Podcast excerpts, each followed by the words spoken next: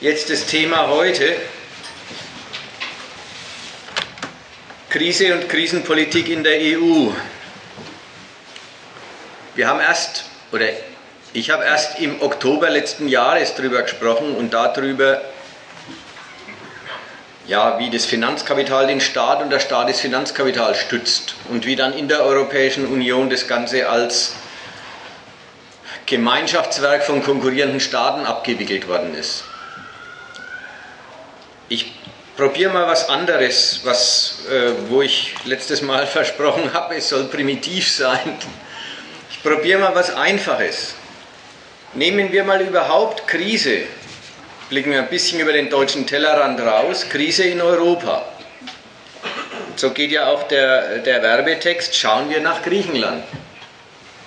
Jetzt wird in einem Staat, der zum größten Wirtschaftsblock der Erde gehört, wieder gehungert. Jetzt haben die dort Arbeitslosenniveaus wie in der dritten Welt. 25 Prozent.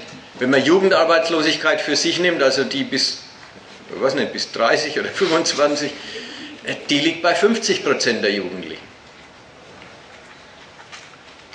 Die Löhne werden administrativ gekürzt, die Renten werden gekürzt. Die Leute können wirklich ihre Rechnungen nicht mehr bezahlen. In den Nachbarstaaten, Griechenland ist natürlich das Paradebeispiel, der schlimmste Fall, in den Nachbarstaaten, wie eben in Spanien, Italien, Irland, Portugal, schaut es nicht ganz so schlimm, aber auch nicht so sehr viel besser aus. Man könnte sagen, wie die Dinge jetzt laufen, zeigt der Kapitalismus mal seine allerhässlichste Seite. Eine Seite, die eben nicht mehr ja, die Normalität von Arbeit und Lohn, sondern das Wegfallen dieser Normalität ist. Und es ist erstaunlich und ärgerlich, dass gerade wenn der Kapitalismus sich so zeigt, die Kritik, die er erfährt, und er erfährt ja Kritik. Man kann übrigens jetzt schon im Zug Leute ansprechen und sagen, irgendwie ist doch nichts mehr in Ordnung. Man kriegt allgemeines Ja, ja, ist nichts mehr in Ordnung. Äh, natürlich gibt es Demos, gibt es die bisher sehr kurzlebigen Bewegungen von erst den Empörten, dann Occupy. Aber die ganzen Bewegungen haben in dieser, in dieser Lage, wo, wo der Kapitalismus mal wirklich eigentlich keinen Kompromiss mehr zulässt mit sich, haben die totale Beschränktheit, dass Protest im Grunde im Namen der Normalität, die jetzt gerade nicht mehr gelingt, vorgetragen wird. Man zeigt sich empört, man zeigt sich empört und enttäuscht, dass unsere Ordnung solche Ergebnisse mit sich bringt. Und es ist immer wichtig, wenn jemand auf enttäuscht macht, wenn jemand sich enttäuscht präsentiert, dann heißt es, er gibt die Täuschung nicht auf, sondern er besteht auf ihr. Er sagt, so hätte man nicht gewettet, man, es wäre ihm was Besseres versprochen worden. Und es ist nicht das Abstandnehmen von, naja, dann geht es halt irgendwie anders zu, als man gedacht hat, sondern es ist das Einklagen dessen, dass es doch wieder so zugehen sollte, wie man gemeint hat, wie, man gemeint hat, dass das sei, dem man doch immer zugestimmt hat. Insofern führt die ganze Krise zu, einem einzigen, zu einer einzigen Sehnsucht nach der kapitalistischen Normalität, die es vorher gegeben hat. Und deswegen haben auch die Politiker so leichtes Spiel, wenn sie mit all ihren Maßnahmen versprechen, es gehe ihnen doch nicht um nichts anderes, als eben das System wieder zum Gang, in, in, Gang zu bringen, das System wieder zum Funktionieren zu bringen. Ich will woanders hin. Ich will sagen, wenn in der Krise schon die Bedingungen des Funktionierens dieser Wirtschaftsordnung nicht mehr aufgehen, wenn in der Krise sich schon Widersprüche zwischen den Bedingungen in einer Weise auftun, dass das Zusammenwirken nicht mehr gelingt, na dann nehmen wir es doch lieber als Gelegenheit, uns klarzumachen, worauf das Funktionieren des ganzen Ladens beruht. Dann zeigt sich mal in aller Deutlichkeit, worin das Funktionieren besteht, an dem es jetzt fehlt. Wenn man sich das klar macht, dann ist man auch nicht mehr so arg scharf drauf, dass das Ganze wieder in Ordnung kommt. Also in vier Kapiteln, wenn ich es richtig sehe,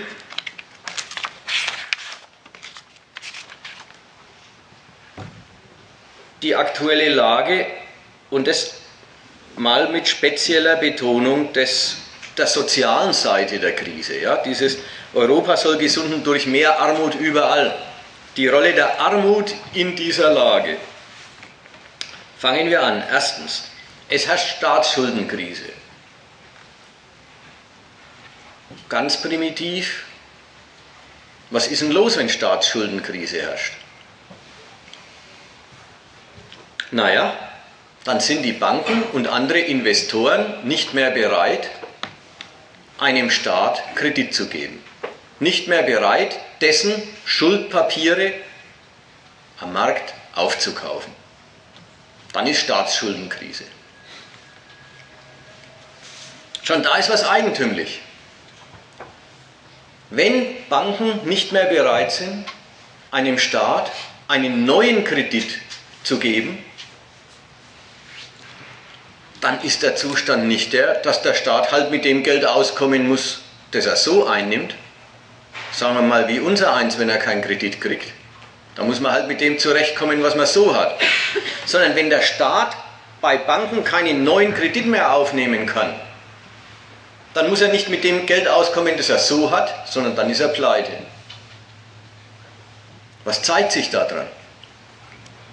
Es zeigt sich daran, dass der Staat nicht hier und da mal Schulden macht, weil er extra Ausgaben hat, sondern dass es zur staatlichen Wirtschaft, zum staatlichen Wirtschaften von vornherein dazugehört, immer zu Schulden zu machen. Dass es nicht eine Ausnahme, sondern die Normalität ist, dass die Staatsaufgaben mit Schulden bestritten werden, sodass die Staaten nicht jetzt Schulden machen wollen und nicht machen können, sondern dass die Staaten schon immer Schulden gemacht haben und jetzt neue Kredite brauchen, nicht für irgendwelche Ausgaben, die sie gerne tätigen würden, sondern sie brauchen neue Kredite, um die Zinsen auf die alten Schulden zu bezahlen. Der Bankrott, der eintritt, belegt, dass die Schuldenmacherei das normale Wirtschaften des Staates ist. Und wenn nun neue Kredite verweigert werden, was ist dann eigentlich das Urteil dieser Banken, die die neuen Kredite nicht mehr geben? Ihr Urteil ist, diesem Staat Kredit zu geben, lohnt sich nicht. Sie sagen mit aller Konsequenz, dieser Staat lohnt sich fürs Finanzkapital nicht. Vermittelt über alles Mögliche auch ein bisschen vermittelt über die Spekulation der, der Banken selber. Denn ein bisschen zirkulär ist es ja.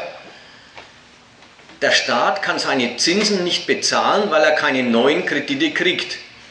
Also umgekehrt, täten die Banken ihm neue Kredite gewähren, dann würde der Staat mit den neuen Krediten ihnen ja auch die Zinsen auf die alten bezahlen. Ändert aber nichts. Aufs Ganze gesehen man kann natürlich sagen, das ist zirkulär und wenn die Banken weitergemacht hätten, wäre es mit Griechenland noch weitergegangen. Nur das Urteil, das ein spekulatives ist, hat immer noch denselben einfachen Inhalt. Dieser Staat ist als Renditequelle fürs Finanzkapital untauglich.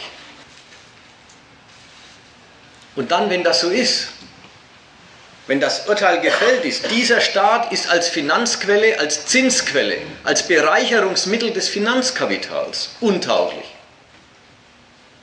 dann ist der Staat mittellos. Dann kann er seinen normalen Betrieb nicht aufrechterhalten. Dann kann er die Ausgaben nicht mehr tätigen, die zum normalen Staatsleben dazugehören. Auch wieder mit allem drum und dran. Ein Punkt dabei noch ist, ist noch interessant. Der Standpunkt, ist vom, äh, der Standpunkt der Investoren, die sagen, Griechenland kriegt kein Geld mehr. Der Standpunkt der Investoren ist nicht, Griechenland kriegt kein Geld mehr, weil es kann die Schulden nicht zurückzahlen. Ja, das wird mal so gesagt irgendwo, steht auch mal so in den Zeitungen, stimmt aber nicht. Denn wenn das der Standpunkt wäre, kein Staat könnte seine Schulden zurückzahlen. Auch der deutsche nicht, auch der amerikanische nicht, keiner. Alle haben viel zu viel Schulden, um sie zurückzahlen zu können. Der Standpunkt ist ein ganz anderer. Finanzkapitalisten haben gar nicht das Bedürfnis, wir wollen unser Geld zurück. Kaum hätten sie es zurück, hätten sie, hätten sie Sorgen, wo können wir es denn jetzt hinstecken? Die haben ein ganz anderes Problem. Und das hat es übrigens mal gegeben, wie der Bill Clinton mal äh, Präsident war, also in den 90er Jahren. Äh, da hat Amerika Überschüsse erwirtschaftet über eine längere Periode und dann sind die Staatsschulden tatsächlich mal eine Weile zurückgegangen. Na, sofort gab es die umgekehrte Sorge, um Gottes Willen, die Finanzmärkte trocknen aus, man kann mit Geld ja gar kein Geld mehr verdienen. Wo sollen Geldkapitalisten ihr Geld hinstecken, wenn die Staaten keine gescheiten Schulden mehr machen? Also so ist es nicht, dass sie das Geld zurück wollen. Die haben einen anderen Standpunkt. Die haben nicht den Standpunkt, zahlt uns unser Geld zurück, wir, wir wollen unser Geld wieder haben.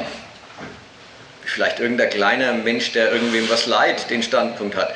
Sondern Sta äh, äh, Finanzkapital hat den Standpunkt, die Schulden, die wir den Staaten erlaubt haben zu machen, die, Schuld, die Kredite, die wir denen gegeben haben, sollen sich für uns als Kapital bewähren.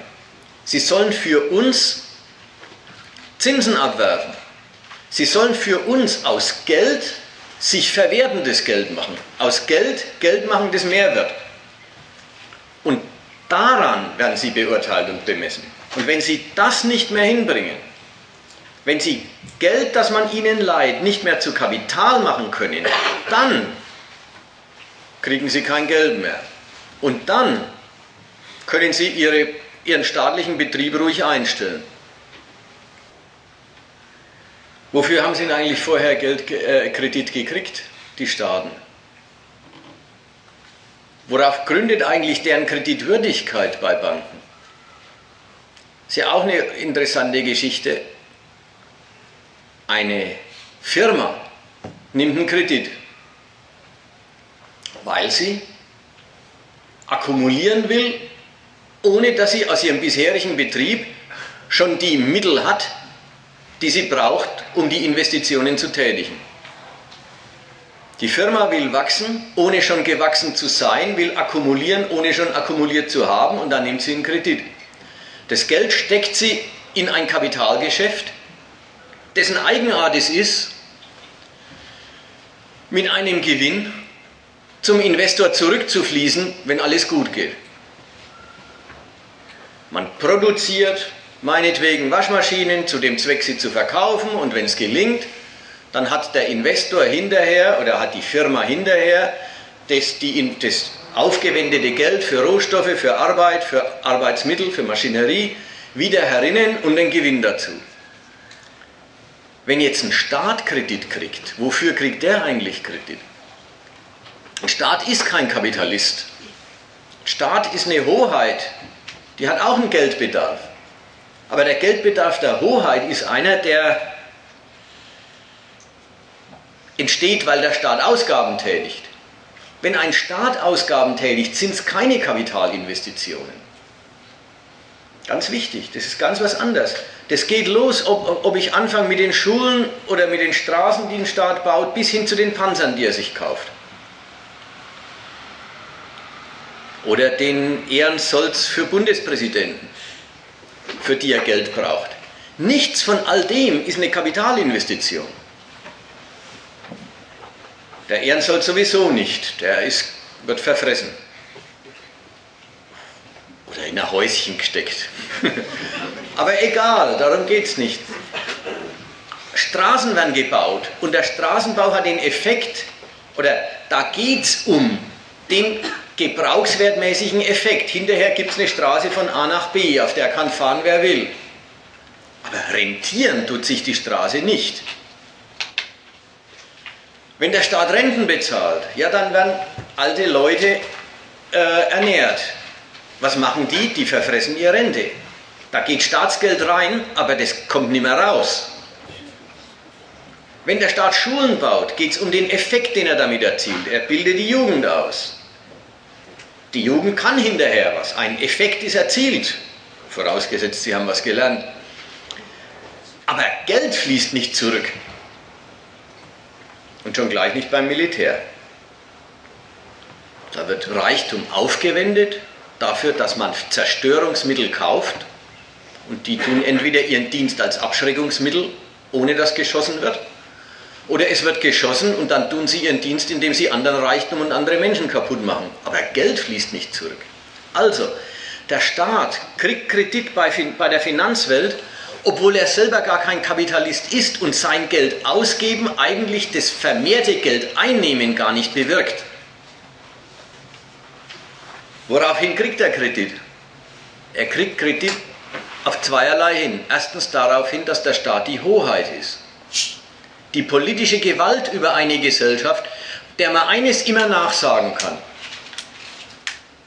Wurscht, wie die Geschäfte im Einzelnen laufen, Solange in dem Land irgendwer noch zahlen kann, ist es immer der Staat. Denn er kann der, dem Volk, er kann den Regierten per Hoheit Geld wegnehmen. Daraufhin kriegt er Kredit. Er ist ein guter Schuldner. Denn sein, seine Zahlungsfähigkeit beruht auf seiner Hoheit auf seiner Hoheit über eine, und das ist das nächste, die zweite entscheidende Bedingung, über eine ganze kapitalistische Gesellschaft, die als solche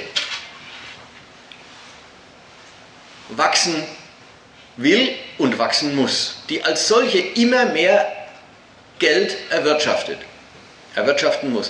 Und jetzt haben wir den Auftrag für einen modernen Staat dann, wenn er Kredit nimmt. Der Auftrag heißt, richte dein, das Leben deiner ganzen Gesellschaft vom Staat aus gesehen her, als ob die ganze Gesellschaft ein kapitalistischer Betrieb wäre.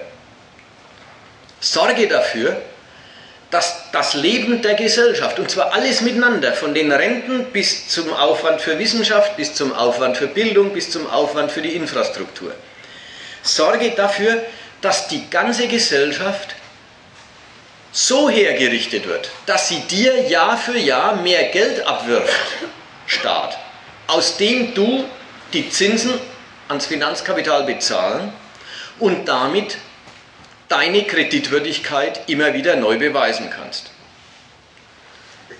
Das ist schon ein Hammer, zu sehen, was hier die Existenzbedingung, dann, was hier die Normalität ist lauter Ausgaben, die für sich überhaupt keine Kapitalgeschäfte sind, die das überhaupt nicht an sich haben, dass sie mit Plus zurückfließen. Lauter staatliche Ausgaben sollen ihrem materiellen Gehalt nach das Kapital in der Gesellschaft, das private vom Staat getrennte Kapital, so fördern, mit Wachstum, mit Wachstum und Konkurrenzbedingungen ausstatten, dass das Wachstum der Privatwirtschaft dem Staat jährlich wachsende Steuern abwirft, aus denen die Zinsen bedient werden. So wird der Wunsch des Staates, seine Wirtschaft möge wachsen, damit er über mehr Mittel verfügt. So wird der Wunsch des Staates dadurch, dass ein Verhältnis zum Kreditwesen eingenommen wird, dadurch, dass man Kredit nimmt als Staat, zum Sachzwang für ihn dann muss der Erfolg sich auch einstellen. Er muss, der Staat muss seinen ganzen Laden als eine einzige Profitmaschine herrichten. Das ist die Bedingung dauerhafter Kreditwürdigkeit beim Bankwesen. Das ist, da haben wir eigentlich schon fast eine fertige Definition des absoluten Erfolgskriteriums eines modernen kapitalistischen Staats. Mit Kredit, den er sich bei, bei Banken und internationalen Investoren nimmt, richtet er seinen Laden so her, dass der Laden, also die ganze Gesellschaft, das Leben der Menschen hier, dem Staat kontinuierlich Zins, also solche wachsenden Steuerquellen beschert, dass er seine Kreditwürdigkeit rechtfertigen kann. Erfolgreich sind die Staaten, bei denen das aufgeht. Kredit nehmen und dann, und dann merkt man, dann kommt es nicht darauf an, dass ein Staat wenig Schulden hat. Auch umgekehrt, es ist auch gar nicht richtig zu sagen, Griechenland hätte, hätte zu viele. Man muss sagen, zu viele wofür? Deutschland hat todsicher sehr viel mehr Schulden als Griechenland. Die deutschen Schulden bewähren sich fürs Finanzkapital als Zinsquellen. Und als solche sind die in Ordnung. Und die griechischen Schulden bewähren sich nicht, in, also die, die, denen geht die Kapitaleigenschaft ab. Dieses Geld vermehrt sich für die Banken nicht. Diese, diese Schulden sind zu viel. Eine Erinnerung noch, damit man nicht in das falsche Fahrwasser kommt, dass der arme Staat Opfer des Finanzkapitals wäre.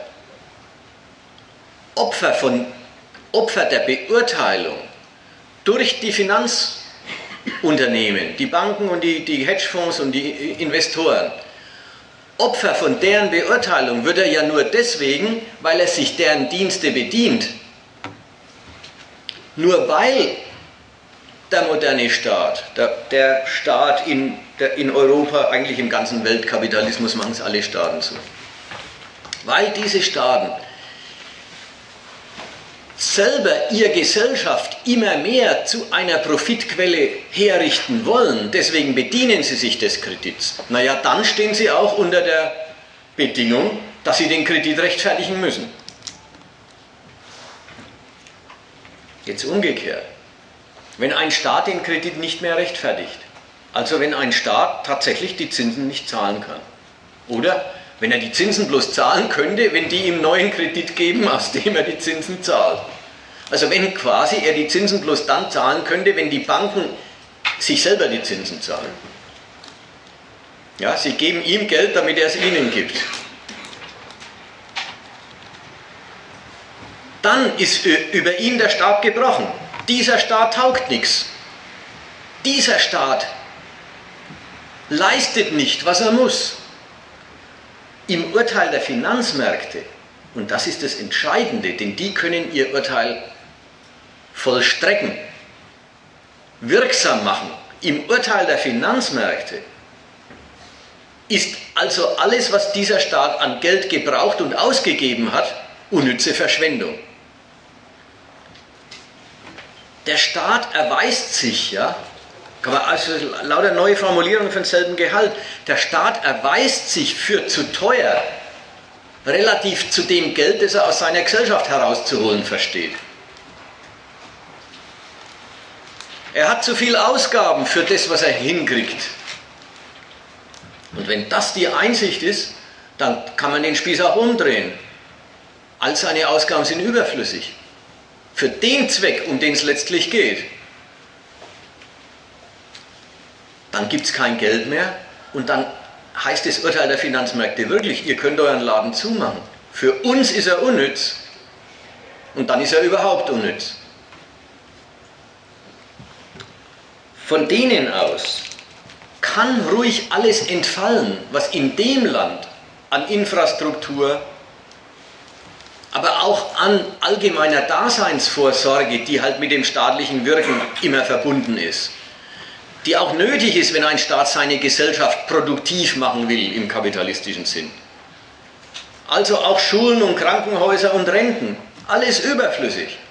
Das ganze Leben der Gesellschaft ist überflüssig, weil es dafür nichts taugt, weil es keine Zinsen abwirft.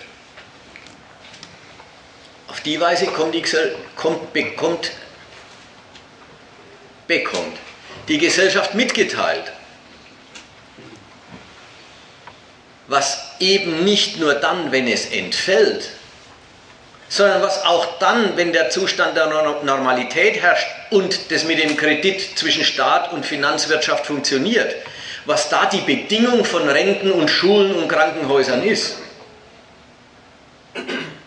Also mein Einstieg heute, äh, wenn man mal rauskriegt, worauf die, Real, äh, worauf die Normalität beruht, die jetzt kaputt gegangen ist, dann ist man nicht mehr so scharf drauf, dass sie wiederhergestellt wird. Wenn, das jetzt, wenn jetzt die ganzen Existenzbedingungen in Griechenland entfallen, weil Griechenland sich fürs Finanzkapital nicht mehr lohnt, dann heißt es ja umgekehrt, das alles hat es früher gegeben, wegen der Spekulation darauf, dass Griechenland eine Bereicherungsquelle für die großen Geldbesitzer ist. Dafür hat es das gegeben und es gibt es deswegen jetzt nicht mehr, weil es dafür nicht mehr taugt. Die Rentner und die Schüler würden die, und, die, und die Kranken in Griechenland würden die Existenzbedingungen alle noch brauchen. Aber für die waren sie offenbar gar nicht, gar nicht da. Oder ihr ganzes Leben war dem Standpunkt subsumiert, es soll stattfinden, es darf stattfinden, es, eure Ausgaben sind nötig und dürfen sein. Aber bloß, wenn sie sich insgesamt wie Kapitalinvestitionen rentieren. Jetzt haben wir also die erste Konsequenz der, Arm, äh, äh, der, der, der Krise und des Verhältnisses zur Armut. Wenn das Finanzkapital den Staaten den Hahn zudreht, dann findet Verelendung in der schlimmsten Form statt, nämlich ein Zusammenbruch der staatlichen Organisation des Kapitalismus. Dann können die Leute kein Geld mehr verdienen, dann gibt es keine Renten mehr oder nur noch ganz furchtbar mickrige. Dann gibt es keine Arbeitslosenversorgung mehr oder eine, die, ist, äh, die, die, reicht nicht mal, dass der Hunger äh, gestillt wird. Mir kommt es an der Stelle auf eins an. Absolute Armut als Wirkung des Zusammenbruchs. Wirkung ist wichtig, weil später kommen noch andere Bestimmungen. Was also ist jetzt passiert? Noch einmal, der Laden lohnt sich nicht mehr. Das ist das Einzige, was sich verändert hat. Alle sonstigen Geschichten gibt es in Griechenland heute, wie sie es gestern gegeben hat. Die Straßen, die Thessaloniki mit Athen und die Westküste mit der Ostküste verbinden. Die Fähren, die die Inseln versorgen. Die Schulen stehen da. Die Betriebe stehen da. Die Arbeitskräfte stehen da. Aber sie kommen nicht mehr zusammen. Die Arbeitskräfte kommen nicht mehr in die Betriebe. Die Fähren werden nicht mehr geschäftlich genutzt.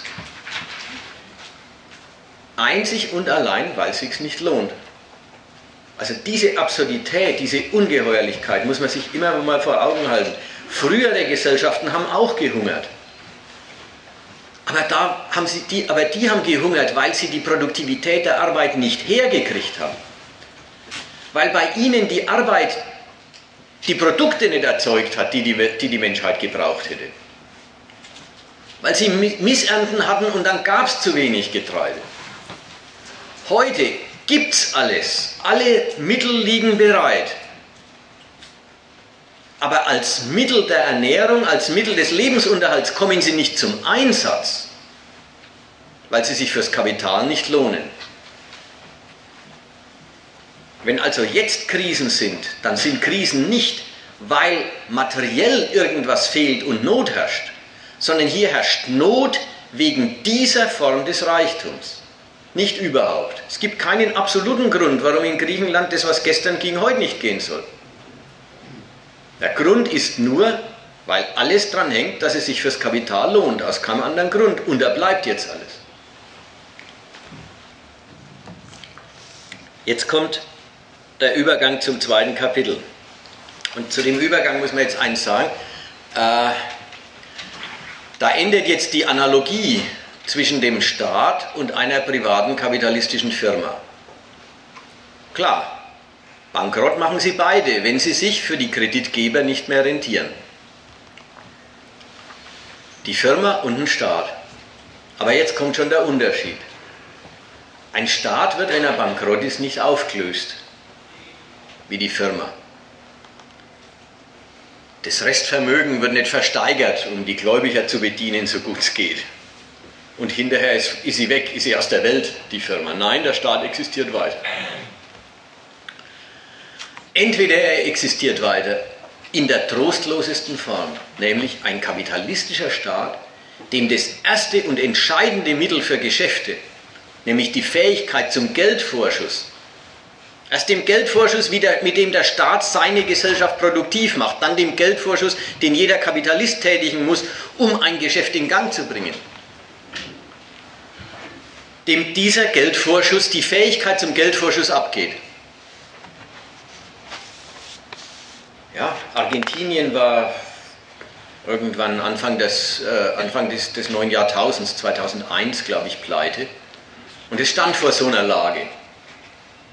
Da sind die Leute mit den Kochtöpfen auf die Straße gegangen und haben angefangen, Tauschringe zu bilden und so weiter, weil es kein Geld mehr gegeben hat. Argentinien hat das Glück gehabt, dass im letzten Jahrzehnt die Preise für Sojabohnen und Getreide und Rindfleisch dermaßen gestiegen sind, dass auf einmal wieder ging und sogar die Finanzwirtschaft entdeckt hat, okay, das ist zwar scheiße, dass wir die alten Kredite nicht zurückkriegen, aber auf die Zukunft hin äh, traut man Argentinien wieder die Verzinsung von Krediten zu und die kriegen sogar wieder äh, einen gewissen Zugang zu den Kapitalmärkten. In Europa ist es anders, da wird so wird jetzt auch geredet, der ungeregelte Zusammenbruch, der ungeregelte Staatsbankrott nicht zugelassen. Und da merkt man schon, das Wort ungeregelter Staatsbankrott sagt was. Einen geregelten haben wir gerade abgewickelt. Griechenland ist ein geregelter Staatsbankrott. Und was heißt es?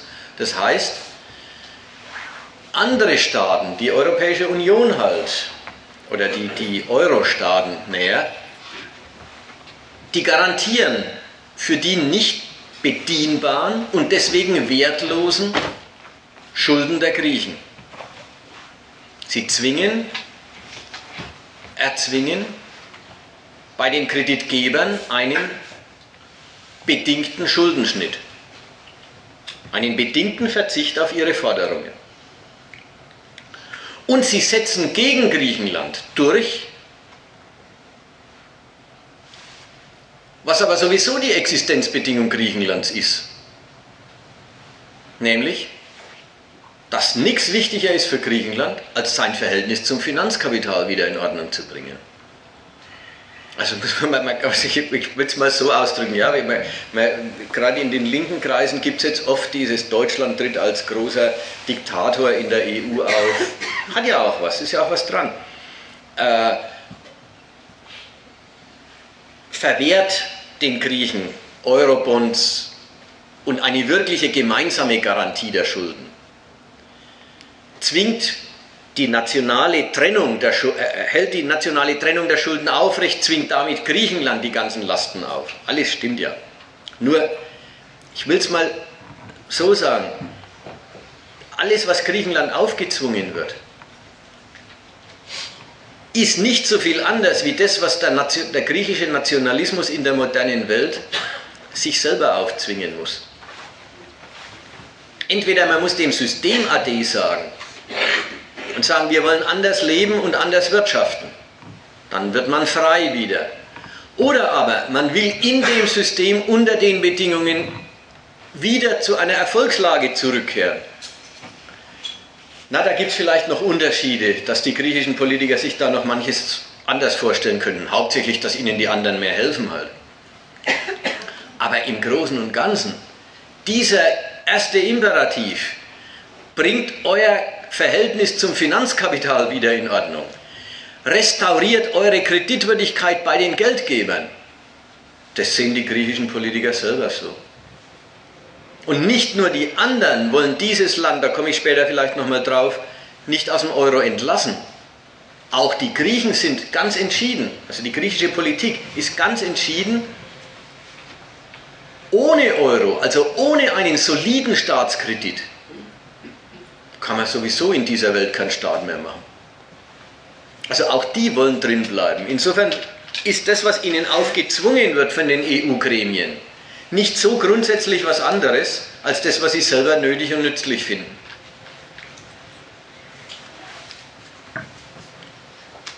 Bringt euer Verhältnis zum Finanzkapital wieder in Ordnung.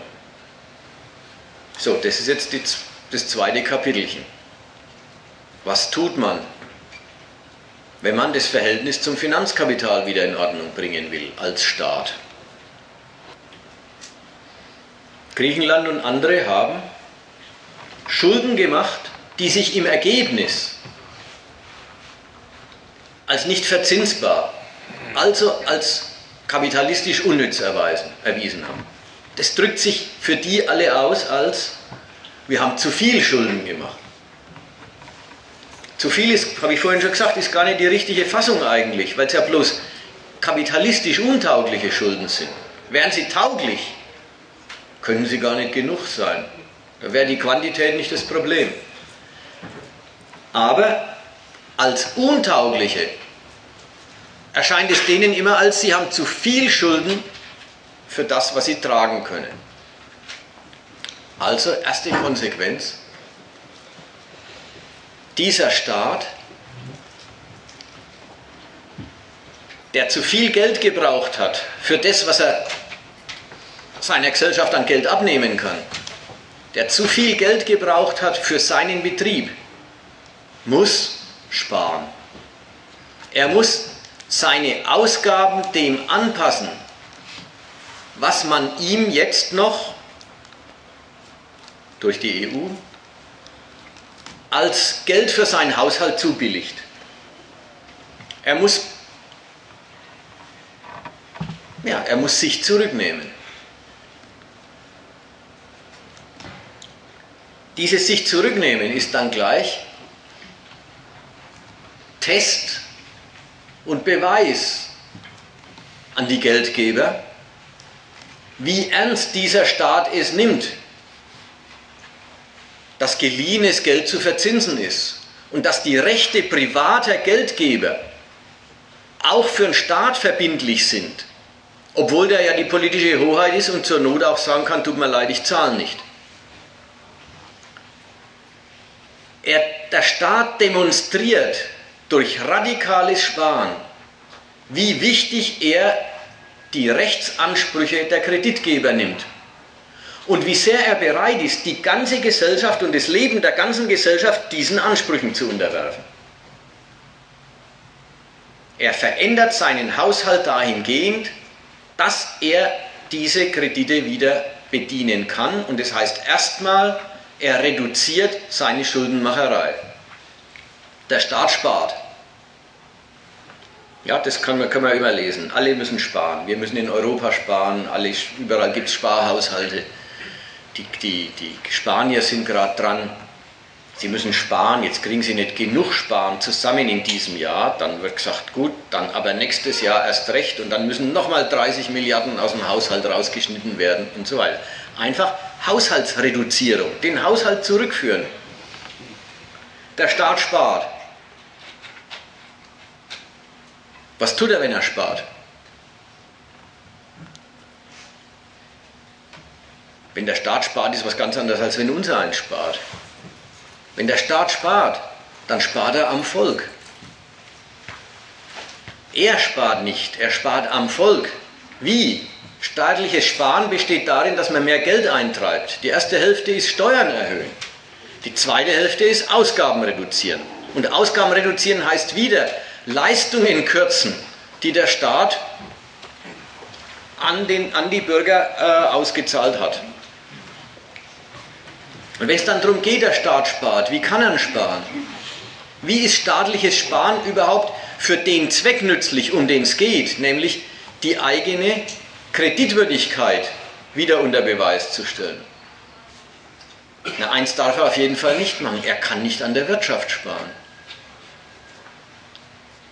Das ist ja das Leiden der Nation, dass die Wirtschaft sich nicht genug lohnt, dass der Profit der Kapitalisten zu gering ist, dass deren Erträge und damit deren Fähigkeit zu wachsen, deren Wille zu investieren im Land, dass das alles zu gering ist. Das ist ja das Leiden der Nation. Also ist ganz klar, wenn der Staat spart, dann spart er nicht an seinen Leistungen für die, für die Unternehmer. Und wenn er mehr Geld eintreibt, dann treibt er mehr Geld ein, überall, aber nicht bei, dem, aber, aber nicht bei den Firmen.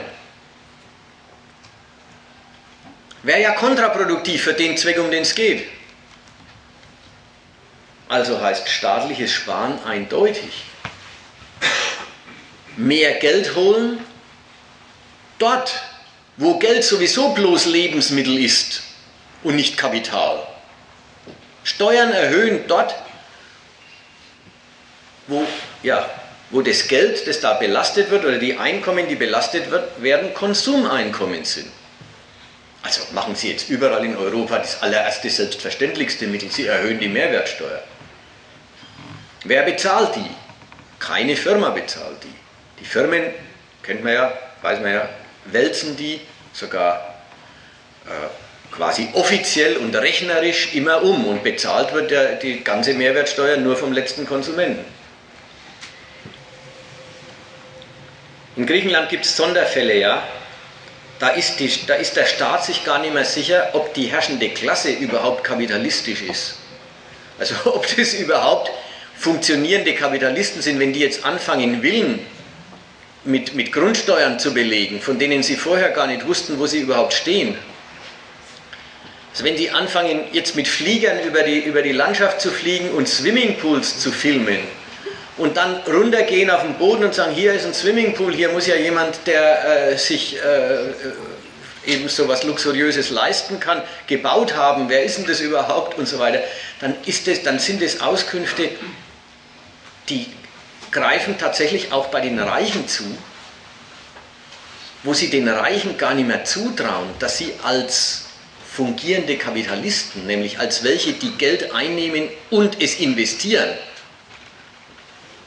äh, äh, operieren, dass sie solche sind, sondern die, die, die kommen, Griechenland kommt ein bisschen zum Schluss, es hat eine parasitäre Klasse von Reichen. Und da, deswegen gibt es da einen Moment von Rücksichtslosigkeit. Aber stimmt nicht, Peter. Was stimmt nicht? Äh, Peter, die, tun das ganze Land mit Helikopters überfliegen, weil sie von der EU die Auflage haben, dass der Grund und Boden besteuert werden soll, was er bislang nicht ist.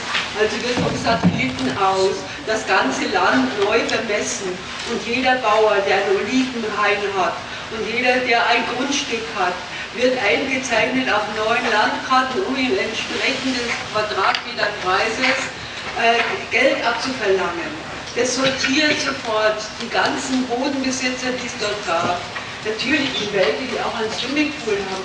Aber der Hauptwitz ist der, dass es sortiert zwischen denen, die bislang Bauern waren, einfache Bauern und sich dann die Steuern nicht mehr leisten können, weil sie keine Einkommen haben, aus denen sie die Steuern bezahlen können und andere, äh, die das äh, Land entweder verkaufen oder so äh, große Grundstückseigner sind, dass die Steuern, die erhoben werden, dass sie sich die leisten können.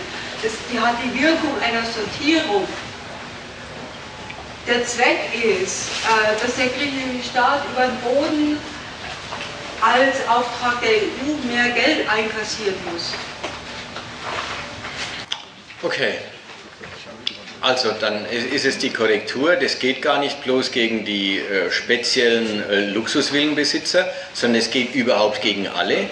Nach der Seite hin ist es, da wird ein Element des Lebens des Volkes, nämlich jeder braucht einen Platz dafür, das wird zur Grundlage von Staatseinkünften, was es bisher noch gar nicht war. Und natürlich trifft es die dann im, im Verhältnis zur Größe, zur Größe der Liegenschaften, die sie besitzen. Und natürlich trifft sie es immer im Verhältnis zu dem, was sie an Geldquelle daraus machen können. Ich verstehe das nicht. Du hast gesagt, äh, da zeigt sich ein gewisses Misstrauen gegenüber den Kapitalisten. Ob sie Kapitalisten sind, das verstehe ich nicht. Was das private, äh, der private Besitz, den, deren, ähm, also deren, Luxusbesitz, was das damit zu tun hat, äh, mit Misstrauen daran, dass die gute Geschäfte machen.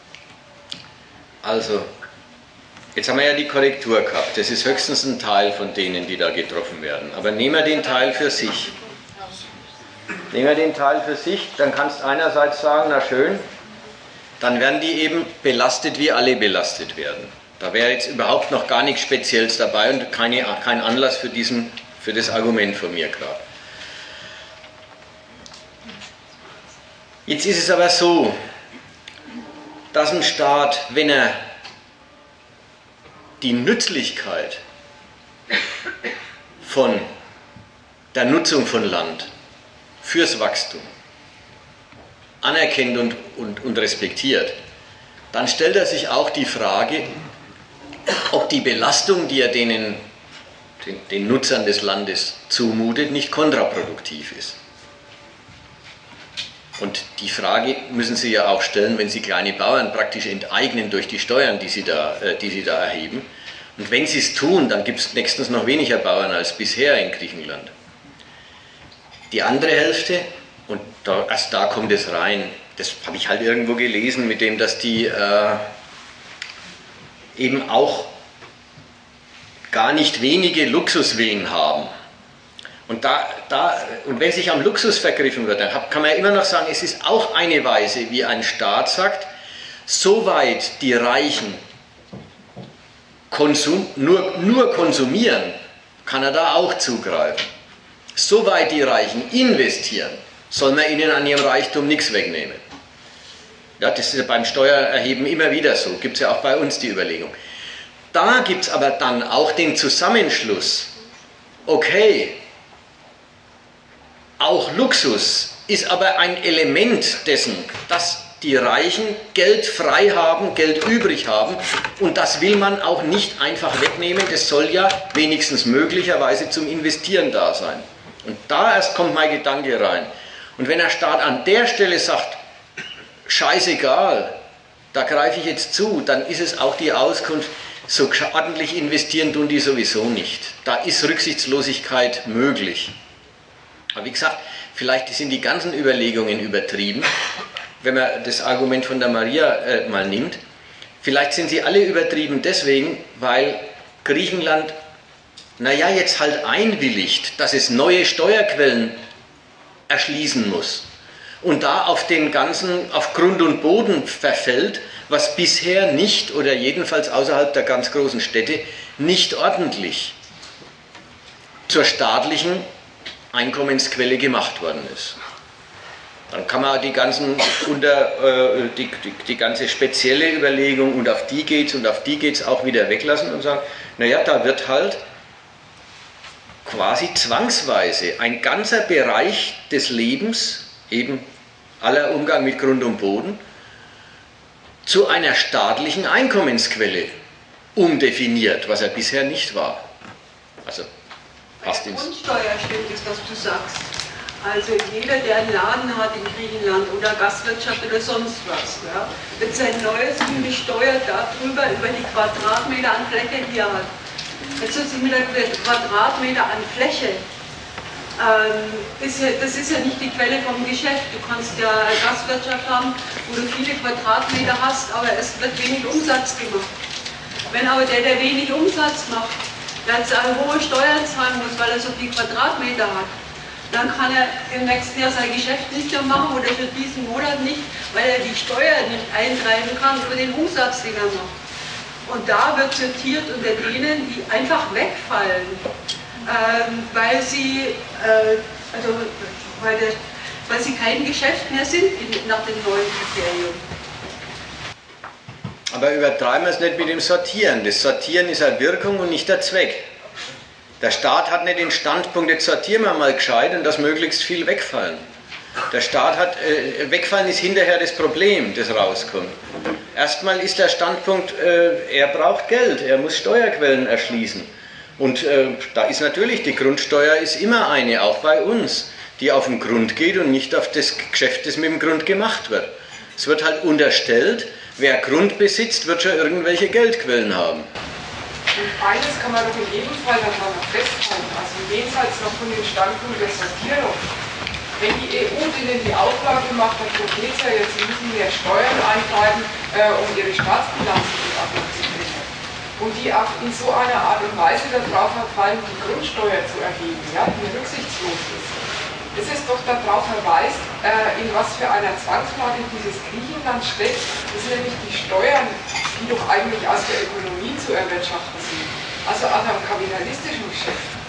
die darauf verpflichtet sind, die bedingungslos äh, aus, ihrer, aus ihrer Gesellschaft rauszuholen. Also auch ohne Rücksicht darauf, inwieweit es zur Verarmung oder am Ende noch mehr zu irgendeinem Kaputtgehen von Kleidenkartner, Geschäften geht, dass sie das Geld eintreiben müssen und dann mangels anderer, äh, sagen wir mal, lohnender Angelegenheit die Sache mit der Grundsteuer machen. Also das ist doch, wenn, wenn das jetzt Griechenland so betrachtet wird, ja, und sagt wird, und da muss man doch mehr Steuern einnehmen, ist das auch ein ziemlicher Hinweis auf die desolate Lage und auf die Rücksichtslosigkeit vom griechischen Staat, wenn so ein großer Posten neuer Geldquellen und Steuereinhebung ausgerechnet eine Grundsteuer ist, die größtenteils auf Abzug von konsumtiven Angelegenheiten die, aber der Staat die, die Grundsteuer hängt auch nicht äh, von, von der Geschäftstätigkeit, Umsatzerfolg oder Misserfolg äh, der, der, der, Kapitalisten ab, sondern die Grundsteuer muss doch auch ein Eigenheimbesitzer bezahlen, der 100 Quadratmeter Privatgrund hat. Habe ich doch gesagt. Genau, genau dann habe ich die falsch verstanden, Entschuldigung. Ja, bloß äh, ich wollte eigentlich noch in eine andere Richtung argumentieren und da passt das Argument nicht gut rein. Natürlich, wenn jetzt wenn jetzt da rücksichtslos Steuern erhoben wird, auch gegen den Geschäftsgang, ist es die eine Seite. Und dann ist es ein Beitrag zu, oder dann ist es ein Argument, wie sehr Griechenland unter Druck ist, wie sehr Griechenland gezwungen ist, ja, die Gesellschaft als Geldquelle herzurichten, obwohl sie an sich selber gar keine ist. Das ist die eine Seite. Die andere Seite, an die wollte ich vorhin raus und die dürfen wir da nicht gleich äh, ganz untergehen lassen deswegen. Nichts ist normaler, als dass der Konsum besteuert wird.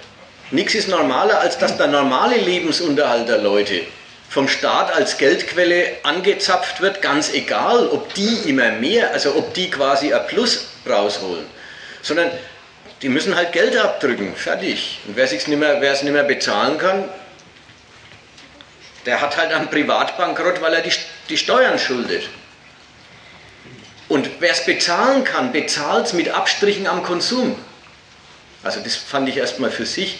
Das ist die, der, der die normale Logik. Der Staat hat zu wenig Geld eingenommen, er hat zu viel ausgegeben, er kann seine Zinsen nicht bezahlen. Was tut er, um zu, um, um, um zu einem gesunden Staatshaushalt zurückzukommen? Er spart nach beiden Seiten.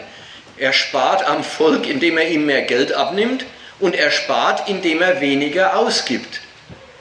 Und dem Volk mehr Geld abnehmen, da ist der, da ist der normale Konsum sogar die Abteilung, die man am schadlosesten belasten kann, vom Standpunkt einer, einer Staatsführung, die ja will, dass die Wirtschaft wachsen kann.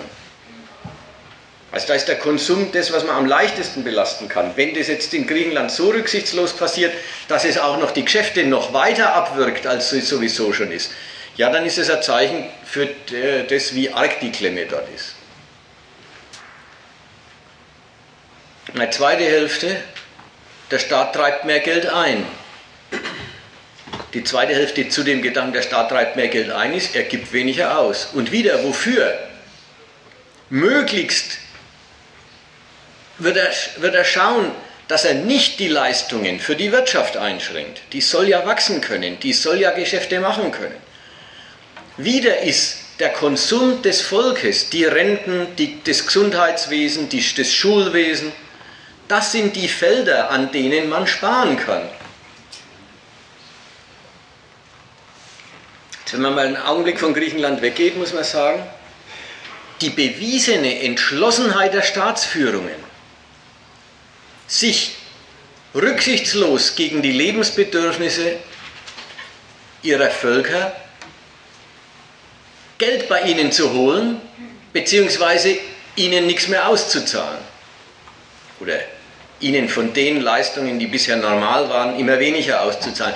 Die bewiesene Entschlossenheit, hier rücksichtslos zu sein, hat in Spanien und Italien tatsächlich das Vertrauen der Finanzmärkte in die neuen Regierungen schon ein bisschen wieder, äh, wieder zurückkehren lassen.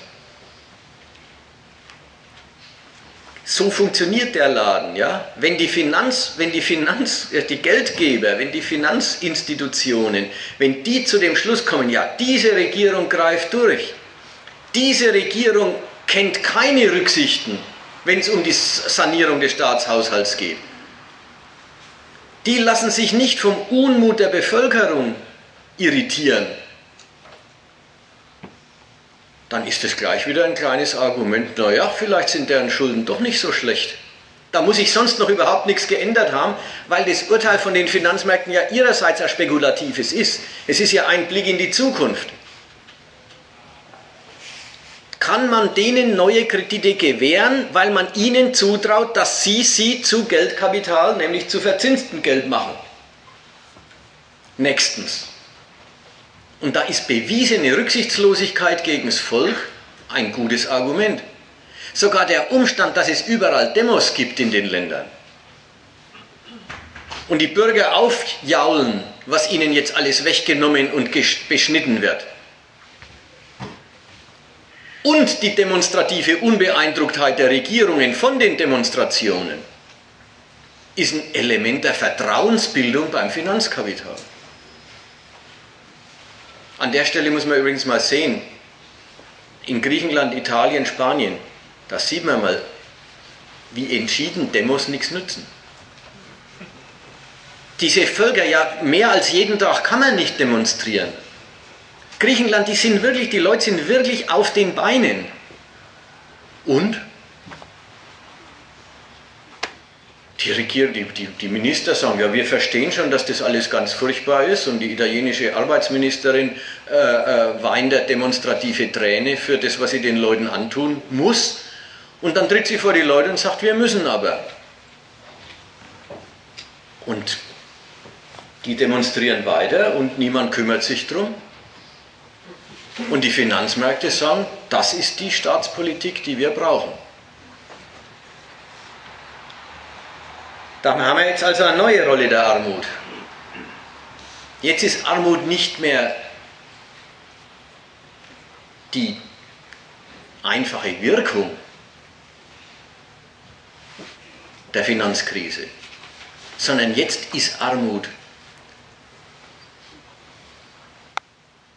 das politisch gewollte Beweismittel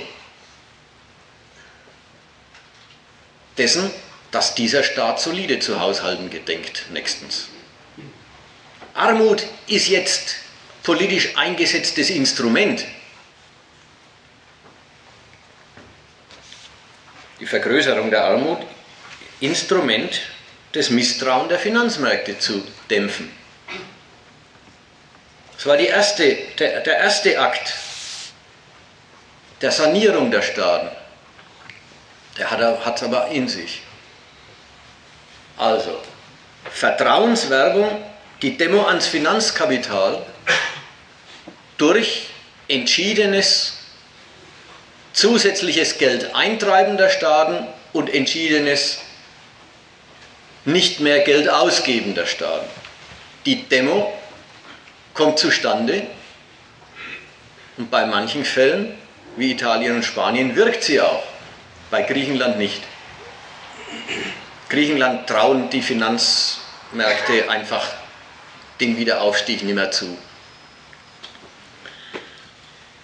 Die Demo gelingt. Die Sanierung des Staatshaushalts gelingt überhaupt nicht. In all den Ländern hat man jetzt die andere Seite davon. Die Staaten beschließen neue Steuern, die Staaten geben weniger Geld aus. Das Verhältnis von Einnahmen und Ausgaben sollte sich verbessern. Tatsächlich verschlechtert sich's. Warum? Weil gerade während und weil sie beides tun, wächst die Wirtschaft nicht mehr, sondern schrumpft. Und indem die, indem die Wirtschaft schrumpft, indem das Geschäft des Privatkapitals im Land schlechter läuft als vorher, sinken die Steuereinnahmen erst recht und dann können auch erhöhte Steuerquoten des Absinken der Steuereinkünfte durch die Rezession nicht äh, konterkarieren. Und nicht nur das, Rezession, steigende Arbeitslosigkeit führen auch schon wieder zum Zwang zu neuen gesteigerten Staatsausgaben. Also hatten wir das nächste. Das ist jetzt in Europa anerkannt.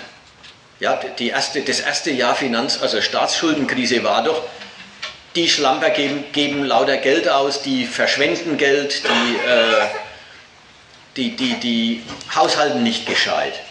Also gefälligst, die sollen solide haushalten. Weniger ausgeben, mehr einnehmen. Jetzt heißt es, die Staaten sollen sparen, sie müssen sparen. Ohne Sparen geht es nicht, aber ohne Wachstum geht es auch nicht. Jetzt haben wir nebeneinander. Die Staaten müssen weiterhin mit dem Sparen nicht nachlassen und dabei gleichzeitig wachsen. Der unmittelbare Widerspruch.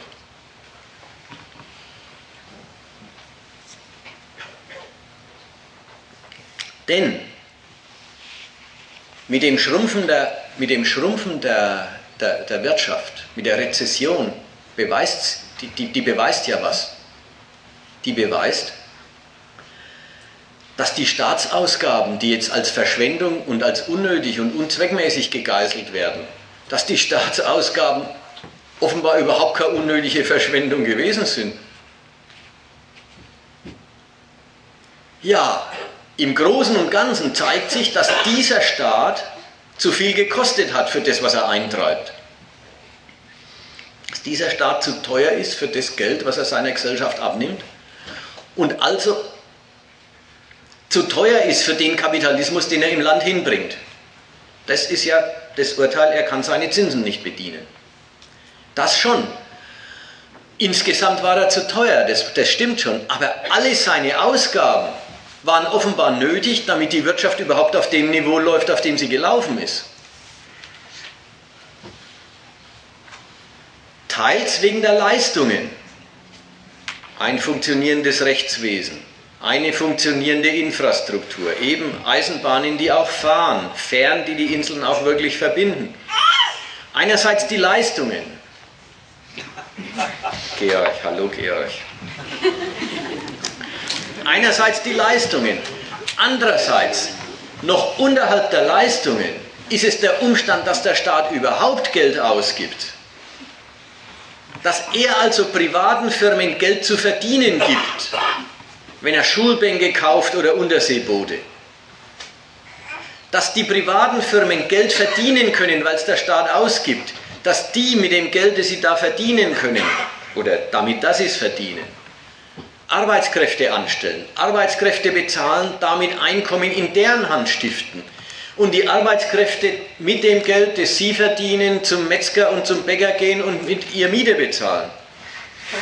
Dass also der Staat, gerade in Ländern, in denen der Kapitalismus schwach entwickelt ist, mit seinen Ausgaben selber der entscheidende Wirtschaftsfaktor ist und wenn er beschließt, er gibt nichts mehr aus,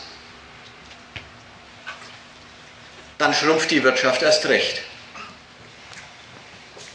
Also, dass sie jetzt alle, und das steht in allen Zeitungen, ja, ja, gespart wird und gespart muss werden, aber das heißt natürlich erstmal Rezession. Dass es Rezession heißt, beweist, wie nötig die Staatsausgaben vorher gewesen sind.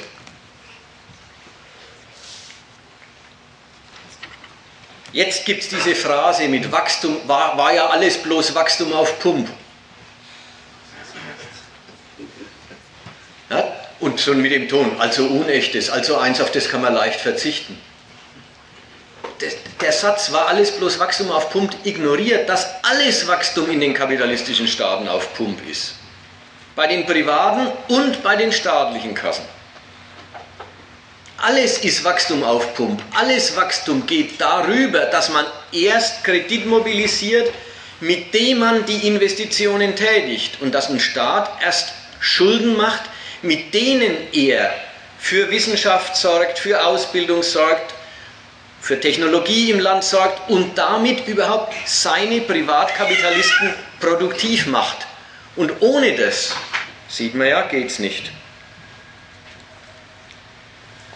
Also jetzt haben wir die interessante Lage, dass eben in den Zeitungen Zeug steht wie gespart muss natürlich werden, aber gleichzeitig, also gespart muss werden, ist gleich, äh, es muss weniger Geld ausgegeben werden. Gleichzeitig muss mehr Geld ausgegeben werden, damit wir die Wirtschaft ankurbeln. Was braucht Griechenland und die ganze Südschiene? Einen Marshallplan. Was ist das Synonym für die Forderung, Mittel aus EU-Töpfen für Griechenland so zur Verfügung zu stellen, dass sie dieses Mal ausschließlich investiv verwendet werden? Insbesondere für eine schlüssige Innovationspolitik. Auch schön. Also das Falscheste, was man mit einem Marshallplan oder mit sonstigem Geld machen kann, ist, dass man Leute davon leben lässt. Das ist jedenfalls ein Missbrauch der Gelder. Wofür muss jetzt endlich gesorgt werden? Dass, wenn es schon Geld gibt, dass es definitiv nur für Kapitalgeschäfte äh, äh, verwendet wird. Nur Firmen sollen es als Kapital äh, kriegen, als Kapitalhilfen oder als eben als Leistungen des Staats, dass er für Wissenschaft und solches Zeug sorgt. Aber eins muss man unbedingt verhindern, dass die Völker davon leben. Das ist das Erfordernis. So. Andererseits, der Marshallplan wird diskutiert. Es wird in der Europäischen Union anerkannt, dass es ohne irgendwas nicht geht. Aber dann ist eigentlich auch schon vorbei. Der praktische Imperativ heißt sparen. Und Marshallpläne sind Zukunftsmusik. Die kommen vielleicht irgendwann, vielleicht gar nicht. Man einigt sich vorläufig da auf nichts. Jetzt hast also die Staaten, die ihren Haushalt zusammenstreichen, damit sie Einnahmen und Ausgaben in ein besseres Verhältnis bringen. Dadurch, dass sie sie zusammenstreichen, reduzieren sie aber ihre Einnahmen über die Rezession der Wirtschaft und das, das, darüber, dass das Steueraufkommen da erst recht sinkt. Jetzt brauchen sie Wachstum um jeden Preis, aber die Mittel, mit denen der Staat seine, seine Gesellschaft produktiv macht und Wachstum erzeugt, stehen ihnen nicht zu Gebote. Was bleibt? Es bleibt was. Man kann die Staatsgewalt unmittelbar produktiv machen. Wachstumsförderung, die nichts kostet. Wie? Die Arbeiterklasse verbilligen. Mit der Staatsgewalt das Volk billiger machen. Jetzt billiger fürs Kapital. Wie schaut es aus? Na, in Griechenland zum Beispiel, da hängt das ganze Lohnsystem am Mindestlohn. Und der Mindestlohn ist eine staatliche Entscheidung. Jetzt wird der Mindestlohn um 22, 23 Prozent gesenkt. Ja, Mindestlohn, das sind eh schon, man weiß ja, Hungerlöhne, jetzt werden die um 22, 23 Prozent gesenkt. Das ganze Lohnsystem im Land ist daran orientiert, wird also insgesamt um 22, 23 Prozent gesenkt. Naja, eine Wirtschaftsbedingung ist es schon, Arbeit billiger zu kriegen.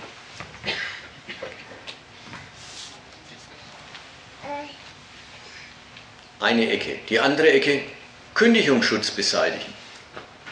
Das ist gerade in Spanien jetzt der große Knüller. Ja, da wird geklagt, wir haben eine Jugendarbeitslosigkeit von 50 Prozent. Und wie immer, wenn schon das Wort Jugendarbeitslosigkeit fällt, hörst du schon, ne? da klack, klack, klack, weiß man schon, was, worauf es raus will. Wer ist das Hindernis für die Beschäftigung der Jugend? Nicht das Kapital, das die Leute nicht beschäftigt, sondern die Alten, die auf den Arbeitsplätzen sitzen. Also weg mit dem Kündigungsschutz, ein Mittel gegen Jugendarbeitslosigkeit. Und insgesamt, ich habe das sogar in dem Einladungsflugblatt erwähnt, Insgesamt muss ganz Europa schleunigst Schröders Arbeitsmarktreformen nachholen. Und was waren die? Die Arbeitslosenunterstützung auf dem absoluten Existenzminimum und die Drohung, auch das zu streichen, wenn Leute Angebote, Arbeitsangebote nicht annehmen. Das hat die Bedeutung, Arbeitskräfte müssen jeden Job zu jedem Preis unter allen Bedingungen annehmen. Und das senkt die Löhne in einem Land auf eine wunderbare Weise. Jetzt haben wir also die dritte Variante, das dritte Auftreten von Armut. Das erste Auftreten war Wirkung des Zusammenbruchs. Das zweite Auftreten ist, Armut vergrößern als Vertrauensmittel gegenüber der Finanzwirtschaft. Und das dritte Auftreten der Armut ist, das, ja, das einzig Verfügbare, das einzig in der Nation handhabbare Wachstumsmittel für die Wirtschaft betätigen, nämlich dem Kapital die Arbeitskräfte billiger zur Verfügung stellen, indem man deren Lebensniveau runterdrückt. Es ist ein berechtigter Einwand, aber der zählt überhaupt nichts. Das einfach die Menschen billiger zu machen, eine unproduktive Wirtschaft nicht besonders produktiv machen. Dass die Billigkeit des Lohns eine Bedingung für Profite ist, in absoluter Hinsicht sogar die Bedingung für einen Profit. Der Lohn muss immer so billig sein, dass ein Überschuss rauskommt, wenn die Menschen arbeiten. Ein Überschuss für den, der sie anwendet. Dass aber die Steigerung der Billigkeit oder die Senkung des Geldpreises des Lohns, also der Geldseite des Lohns, daneben gibt es die Arbeitsseite, wie viel sie dafür arbeiten müssen, dass die Senkung selber ein ziemlich mattes Mittel ist, wenn im Land die, die Instrumente der Produktivität, Technologie, moderne Produkte, innovative Hightech-Produkte, für die man auch gute Preise an den Märkten erzielen kann, moderne, moderne Maschinerie, die die Arbeit erst produktiv macht, wenn das alles gar nicht gescheit zur Verfügung steht. Das ist ein Einwand, ist auch, ist, ist auch richtig. Da ist auch klar, unter Bedingungen einer unproduktiven Wirtschaft die Menschen immer billiger machen, heißt bloß, Gradlerfirmen können überleben. Aber das heißt nicht, die Nation wird produktiv. Aber der Hammer ist, das ist alles kein Einwand. Denn die Verbilligung der Bevölkerung ist halt das einzig zur Verfügung stehende Mittel in diesen Ländern. Also wird das Mittel angewendet.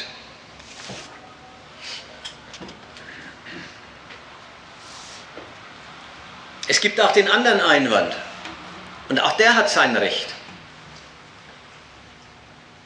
Die Bevölkerung immer billiger zu machen. Den Lohn radikal runterzudrücken. Heißt ja auch, dass die Leute, die dann für einen Appel und ein Ei arbeiten, ja auch als Käufer nicht viel hermachen. Also in ihrer zweiten wirtschaftlichen Rolle ausfallen. Stimmt ja auch. Der Lohn hat im Kapitalismus eine interessante Doppelfunktion. Erstens ist er Kost, Kost der Profitmacherei und in der soll er möglichst niedrig sein. Und zweitens ist er Kaufkraft, die die Unternehmen brauchen, um die in den Fabriken erzeugten Waren mit Gewinn drin auch zu versilbern und zu Geld zu machen und damit überhaupt ihr Geschäft erst zu Ende zu bringen. Ja, auch die zweite Rolle braucht es. Und es ist ein Widerspruch, wenn die Arbeitskräfte immer billiger werden sollen und dann auch noch den Schrott abkaufen.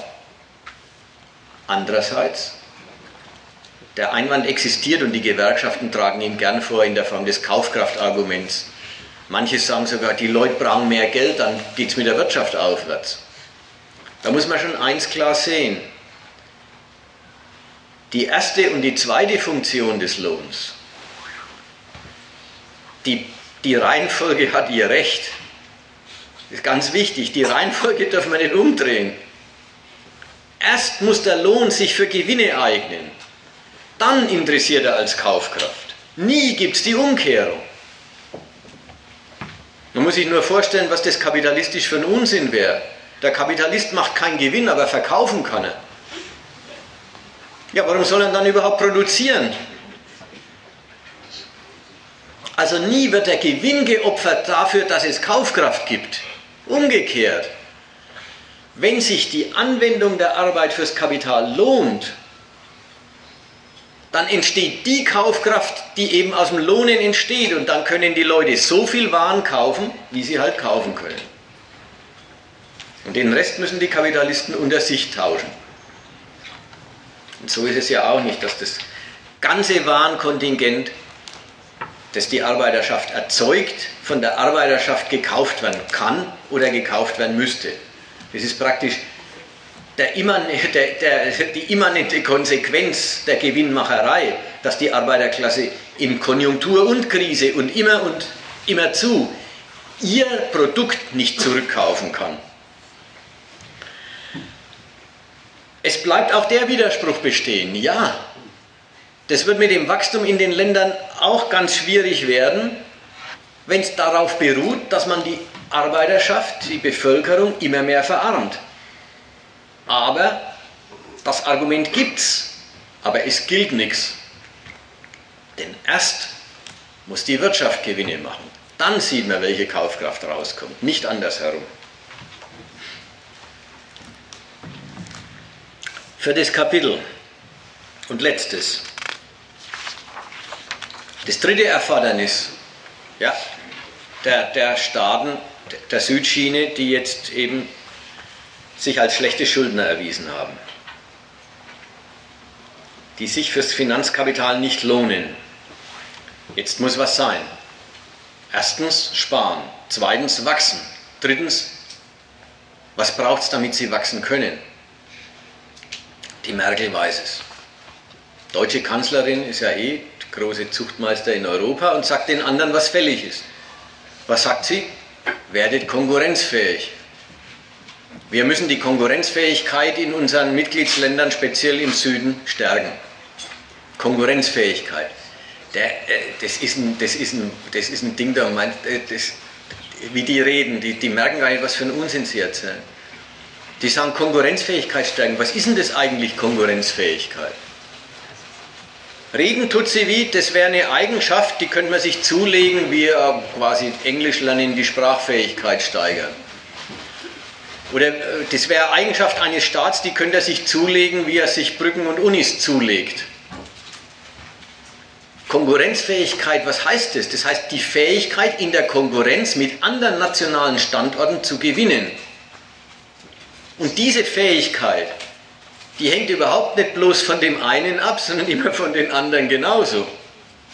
Das ist gar keine Fähigkeit, sondern das ist die komische, die komische Fähigkeit, Erfolg zu haben die Fähigkeit, in der Konkurrenz Erfolg zu haben, und das ist an, an, und für sich schon ein Widerspruch, denn in der Konkurrenz können immer nur manche Erfolg haben und manche nicht. Es liegt ja im Wesen der Konkurrenz, dass es auch Verlierer geben muss, wenn es Sieger gibt. Und jetzt sagt die Merkel, die sollen einfach das machen wie wir. Konkurrenzfähig werden. Jetzt ist Deutschland das große Vorbild in der Europäischen Union mit seiner Konkurrenzfähigkeit. Übrigens, seine Konkurrenzfähigkeit ist schon einer der Gründe der Konkurrenzunfähigkeit Griechenlands. Es ist die Überlegenheit der deutschen Industrie, die dort Wachstum und Geschäft unterbindet, die dort die Deindustrialisierung bewirkt hat. Jetzt sagt die, ja, wenn alle, sollen einfach alle so konkurrenzfähig werden wie wir, dann ist doch bestens in Europa. Deswegen noch einmal ein Blick nach, noch einmal ein Blick nach Deutschland. Wodurch sind denn die so konkurrenzfähig? Auch da. Die haben eine große Wachstumsschwäche in der Mitte, der, in der Mitte also am Anfang des Jahrzehnts. Des letzten Jahrzehnts, muss man jetzt sogar sagen. Also zwischen 2003 und 2006. Eine große Wachstumsschwäche gehabt und überwunden. Wodurch? durch Schröders Arbeitsmarktreformen, durch die Verbilligung der Arbeit in Deutschland. Die geben damit an, dass alle Länder in Europa Lohnsteigerungen gehabt haben während des letzten Jahrzehnts, Deutschland nicht. Wir haben in dieser Zeit einen wunderbaren Niedriglohnsektor entwickelt. Bei uns arbeiten Millionen für einen Hungerlohn. Und das ist ja wohl das, was die Nation auf die Beine gebracht hat. Auch das ist zum Teil eine Lüge. Also, also es ist jedenfalls nicht die einzige Waffe. Es ist umgekehrt, muss man sagen. Nur in einem Land, in dem die Mittel der Produktivität vorhanden sind, also wo Hightech-Produkte existieren, wo hohe Produktivität der Arbeit organisiert ist und wo Löhne waren, existiert haben, bei denen man einen ganzen Batzen abzwacken kann und es ist immer noch nicht gleich das Hungerniveau erreicht. Dort ist die Verbilligung der Arbeiterklasse glatt ein Konkurrenzmittel, das sich auszahlt. Dasselbe in einem Land, wo die Mittel der Produktivität nicht vorhanden sind, führt halt zum Überleben von Gradlerfirmen.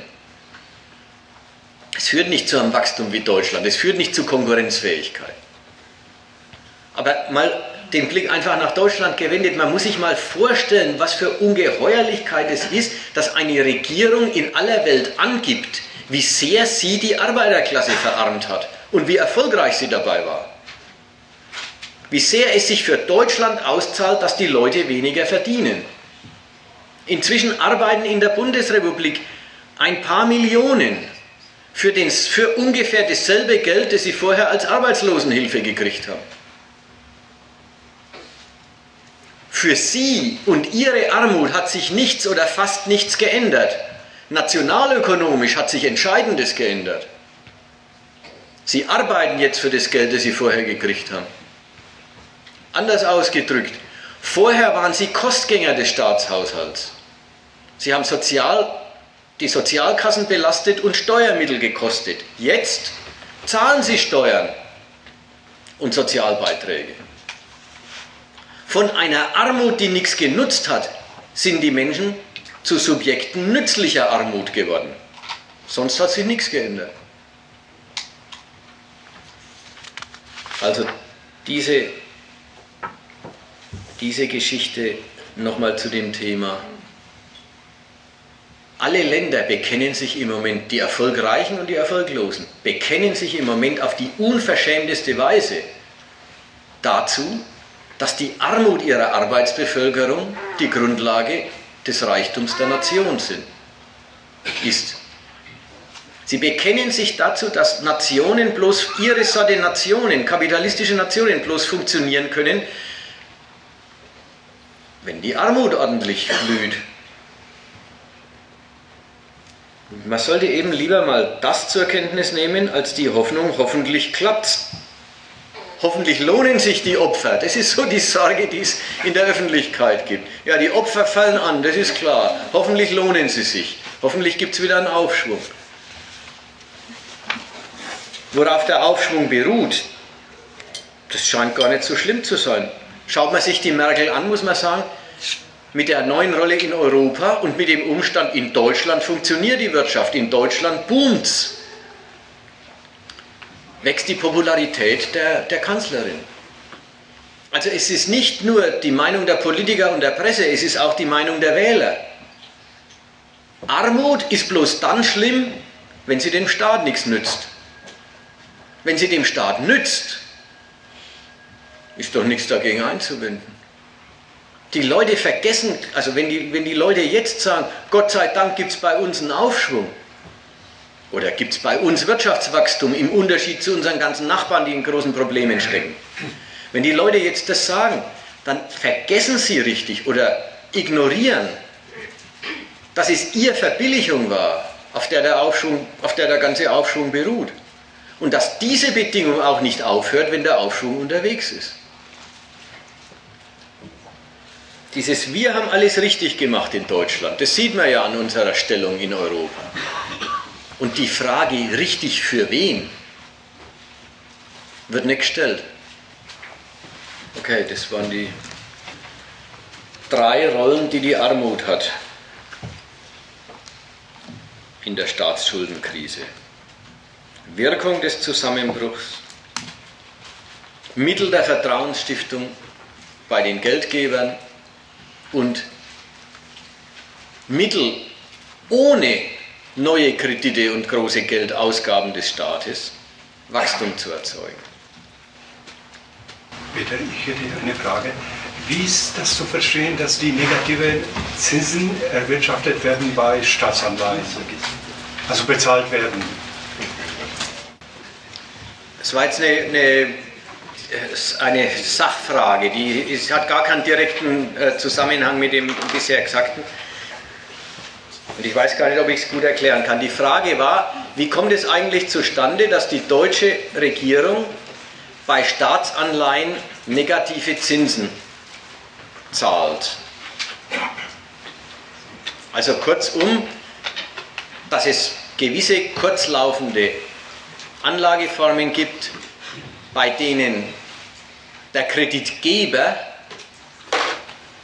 eine geringere Rückzahlung in Kauf nimmt, als er das als Geld, als er, als er hingegeben hat.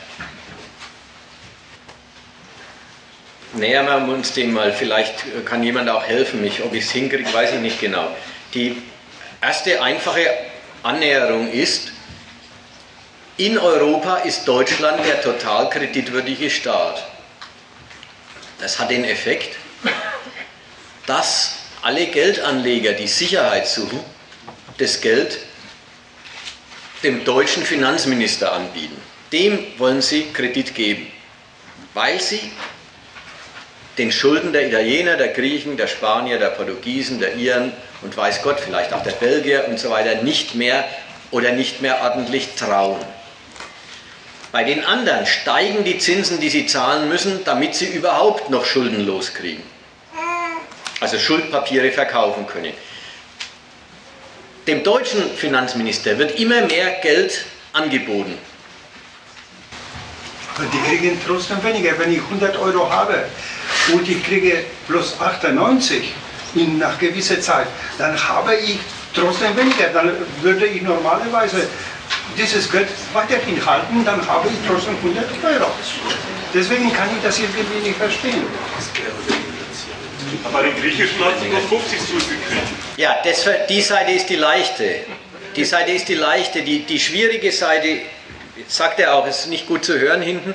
Die schwierige Seite ist, äh, warum behalten Sie das Geld dann nicht einfach in Ihrem, in, in Ihrem Tresor? Also wenn es so ist, dass Sie nur 98 zurückkriegen, wenn Sie 100 hingeben, oder wenn Sie die Papiere zu einem so hohen Kurs kaufen, dass eben die Zinsen den Kurs gar nicht rechtfertigen während der Laufzeit, das ist eine andere Fassung davon. Die konkurrieren darum, dem deutschen Finanzminister Geld leihen zu können. Und wer darum konkurriert, muss die versprochenen 100, die 100 versprochenen zurückgezahlten immer teurer kaufen. Gut, dann kaufen Sie sie für 102, dann haben Sie schon dasselbe wie bei 98. Da muss man vielleicht eines mal dazu sagen, dass das in der Regel keine Geldanlagen von den kleinen Privatanlegern sind, der Zinsen darauf haben will, weil er irgendwas dran verdienen will. Ja? Das ist bei diesen großen Summen und lauter finanzkapitalistische Manöver handelt, mal auf Basis erstens, was jeder gesagt hat, die ganzen Staatsschuldpapiere der anderen europäischen Länder äh, sind in der Ligen einem höheren Risiko und werden deshalb nicht so präsentiert. Zweitens, die Banken untereinander, das hört man doch jetzt immer wieder, sie nehmen diese riesigen Beschlüsse von der Deutschen Zentralbank und parken sie auf die Zentralbank zu Zinsschutz. Fuß darauf, dass die Banken untereinander die Kreditwürdigkeit gegenseitig schlecht einschätzen. Also auch diese Verwertungssache Ihnen zu riskant erscheint. Und dann die Seite mit, warum kaufen Sie Staatsanleihen statt selbst behalten sozusagen. Ja? Ist doch der Staatsanleihen sind ein Mittel der Banken zur Refinanzierung. Also ein Mittel der Banken zur Refinanzierung bei der Staatsbank. Und das, denke ich, darf man da, gehört da dazu, zu der Seite, warum die eigentlich negative Zinsen kaufen. Erstens sage, das Geld ist sicher, weil sie den deutschen Staat als den sicheren Emittenten ansieht. Und zweitens, deutsche Staatsanleihen sind ähm, Wertpapiere, mit denen man sich bei der Zentralbank refinanzieren kann bei Kreditanlagen. Also das ist behalten Sie es nicht selbst. Braucht man als Sicherheit. Das kriegt man gar kein Geld. Also diese 1% oder was. Also sicher ist, äh, äh, richtig ist ganz bestimmt, das ist keine Geldanlage eines kleinen Sparers, der äh, das besser äh, quasi unterm Kopfkissen behalten hätte. Das ist es bestimmt nicht. Außerdem, du hast ja auch Inflation. Gut, aber die wird ja da auch zuschlagen, das macht keinen Unterschied. Äh, es, es, ist, es, es sind Geldgeschäfte, bei denen das Geld sowieso nur in Form von Kredit existiert. Also große Mengen, also große Beträge, die als Guthaben bei Banken sind. Und dann kommt das Argument, und sie können und wollen damit nichts anderes anfangen. Das ist das Misstrauen unter den Banken. Da hat man ja ein ähnliches, äh, einen ähnlichen Fall. Die Banken leihen sich bei der Europäischen Zentralbank, hat man jetzt gelernt, für drei Jahre zum äh, Zinssatz von einem Prozent. Und einen großen Teil davon tragen sie sofort wieder zur Zentralbank und leihen das der Zentralbank für 0,25 Prozent.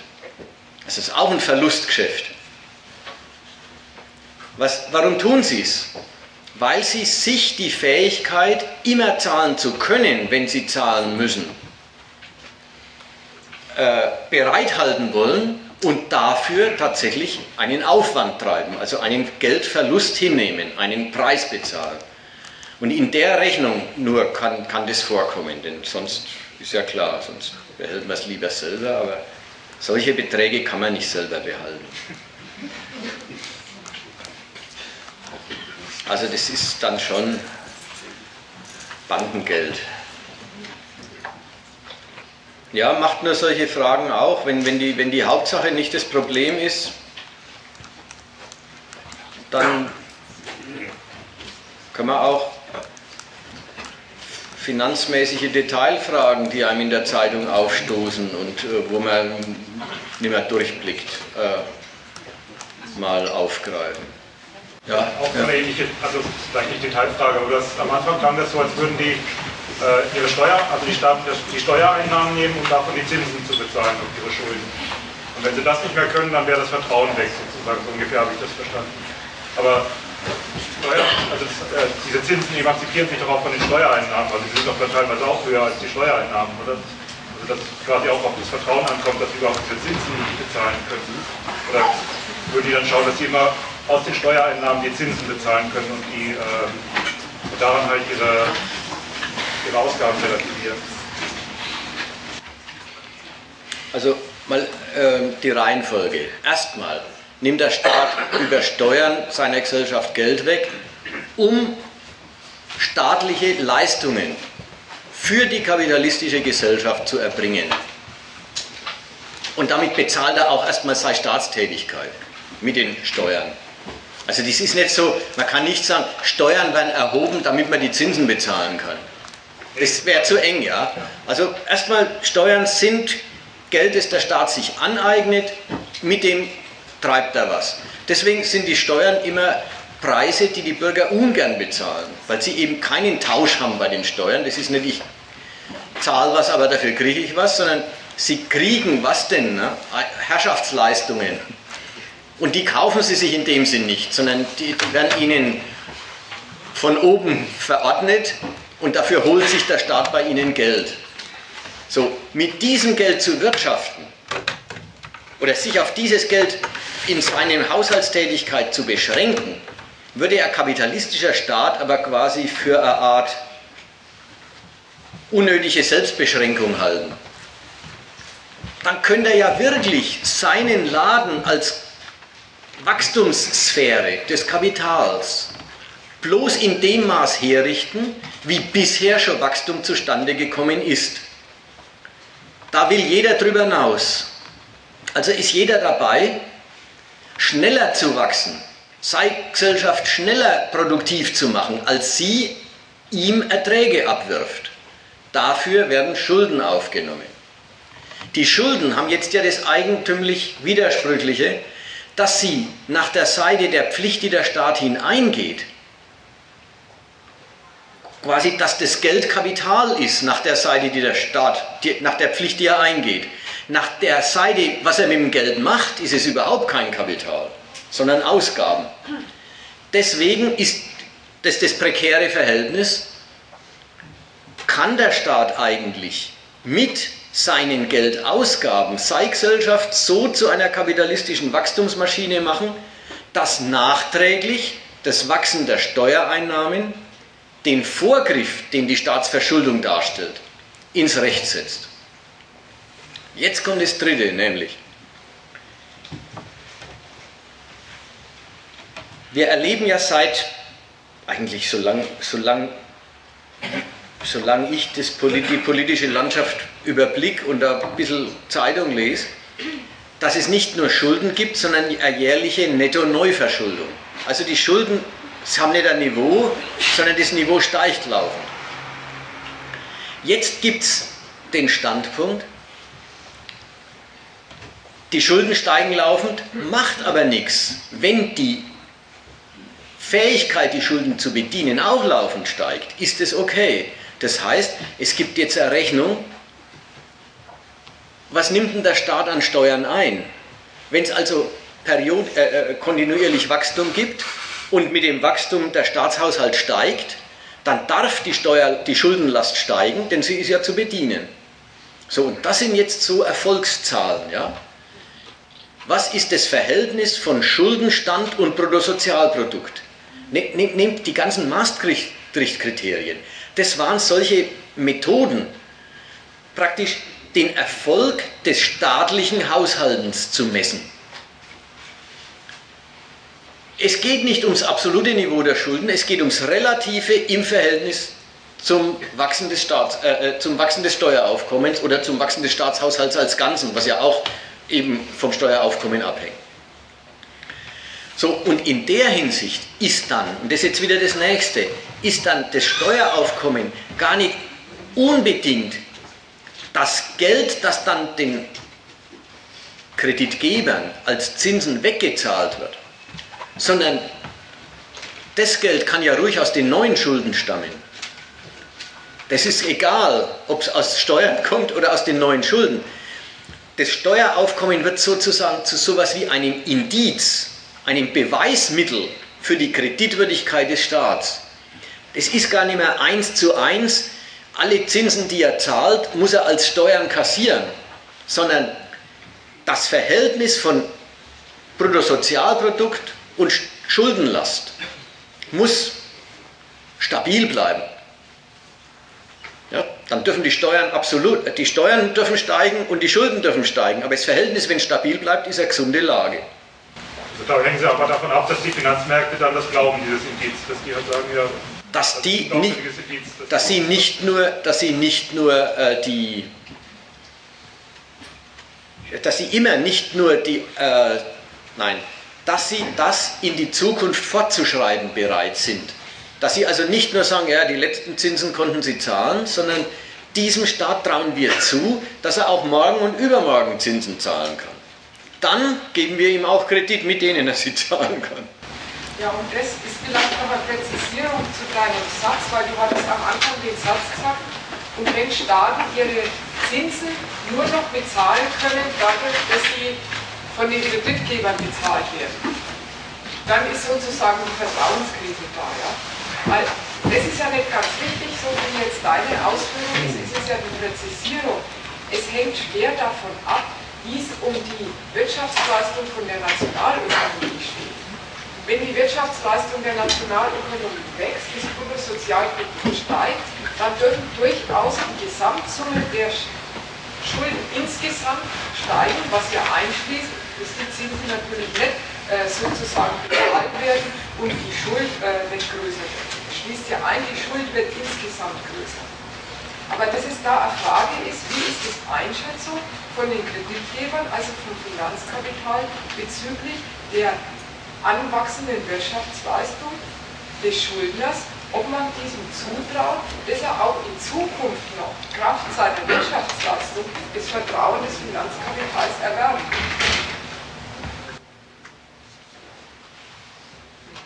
Ja, so sind ganze Staaten Spekulationsobjekte. Objekte der Einschätzung, ob sie als Schuld, als ob sie in Zukunft gute Schuldner sind. Und davon hängt dann ihr, ihr, ihr Zahlungsfähigkeit ab. Wie gesagt, nochmal anders gesagt, Das ist irgendwie das, was jeder weiß. Das steht in allen Zeitungen. Dass das einschließt, also, also ist das Erfolgskriterium eines modernen Staats, dass es ihm gelingt, seine ganze Gesellschaft zur Profitmaschine herzurichten. Das ganze Leben des Volkes dem Gesichtspunkt zu unterzuordnen und dabei Erfolg zu haben. Das ist das, was nicht in allen Zeitungen steht. Also das erste nämlich, dieses, äh, ja, ja, traut man den Staaten zu, dass sie auch morgen die Zinsen noch bezahlen und da gibt es jetzt Zweifel und so weiter, das ist ja Zeitungswissen.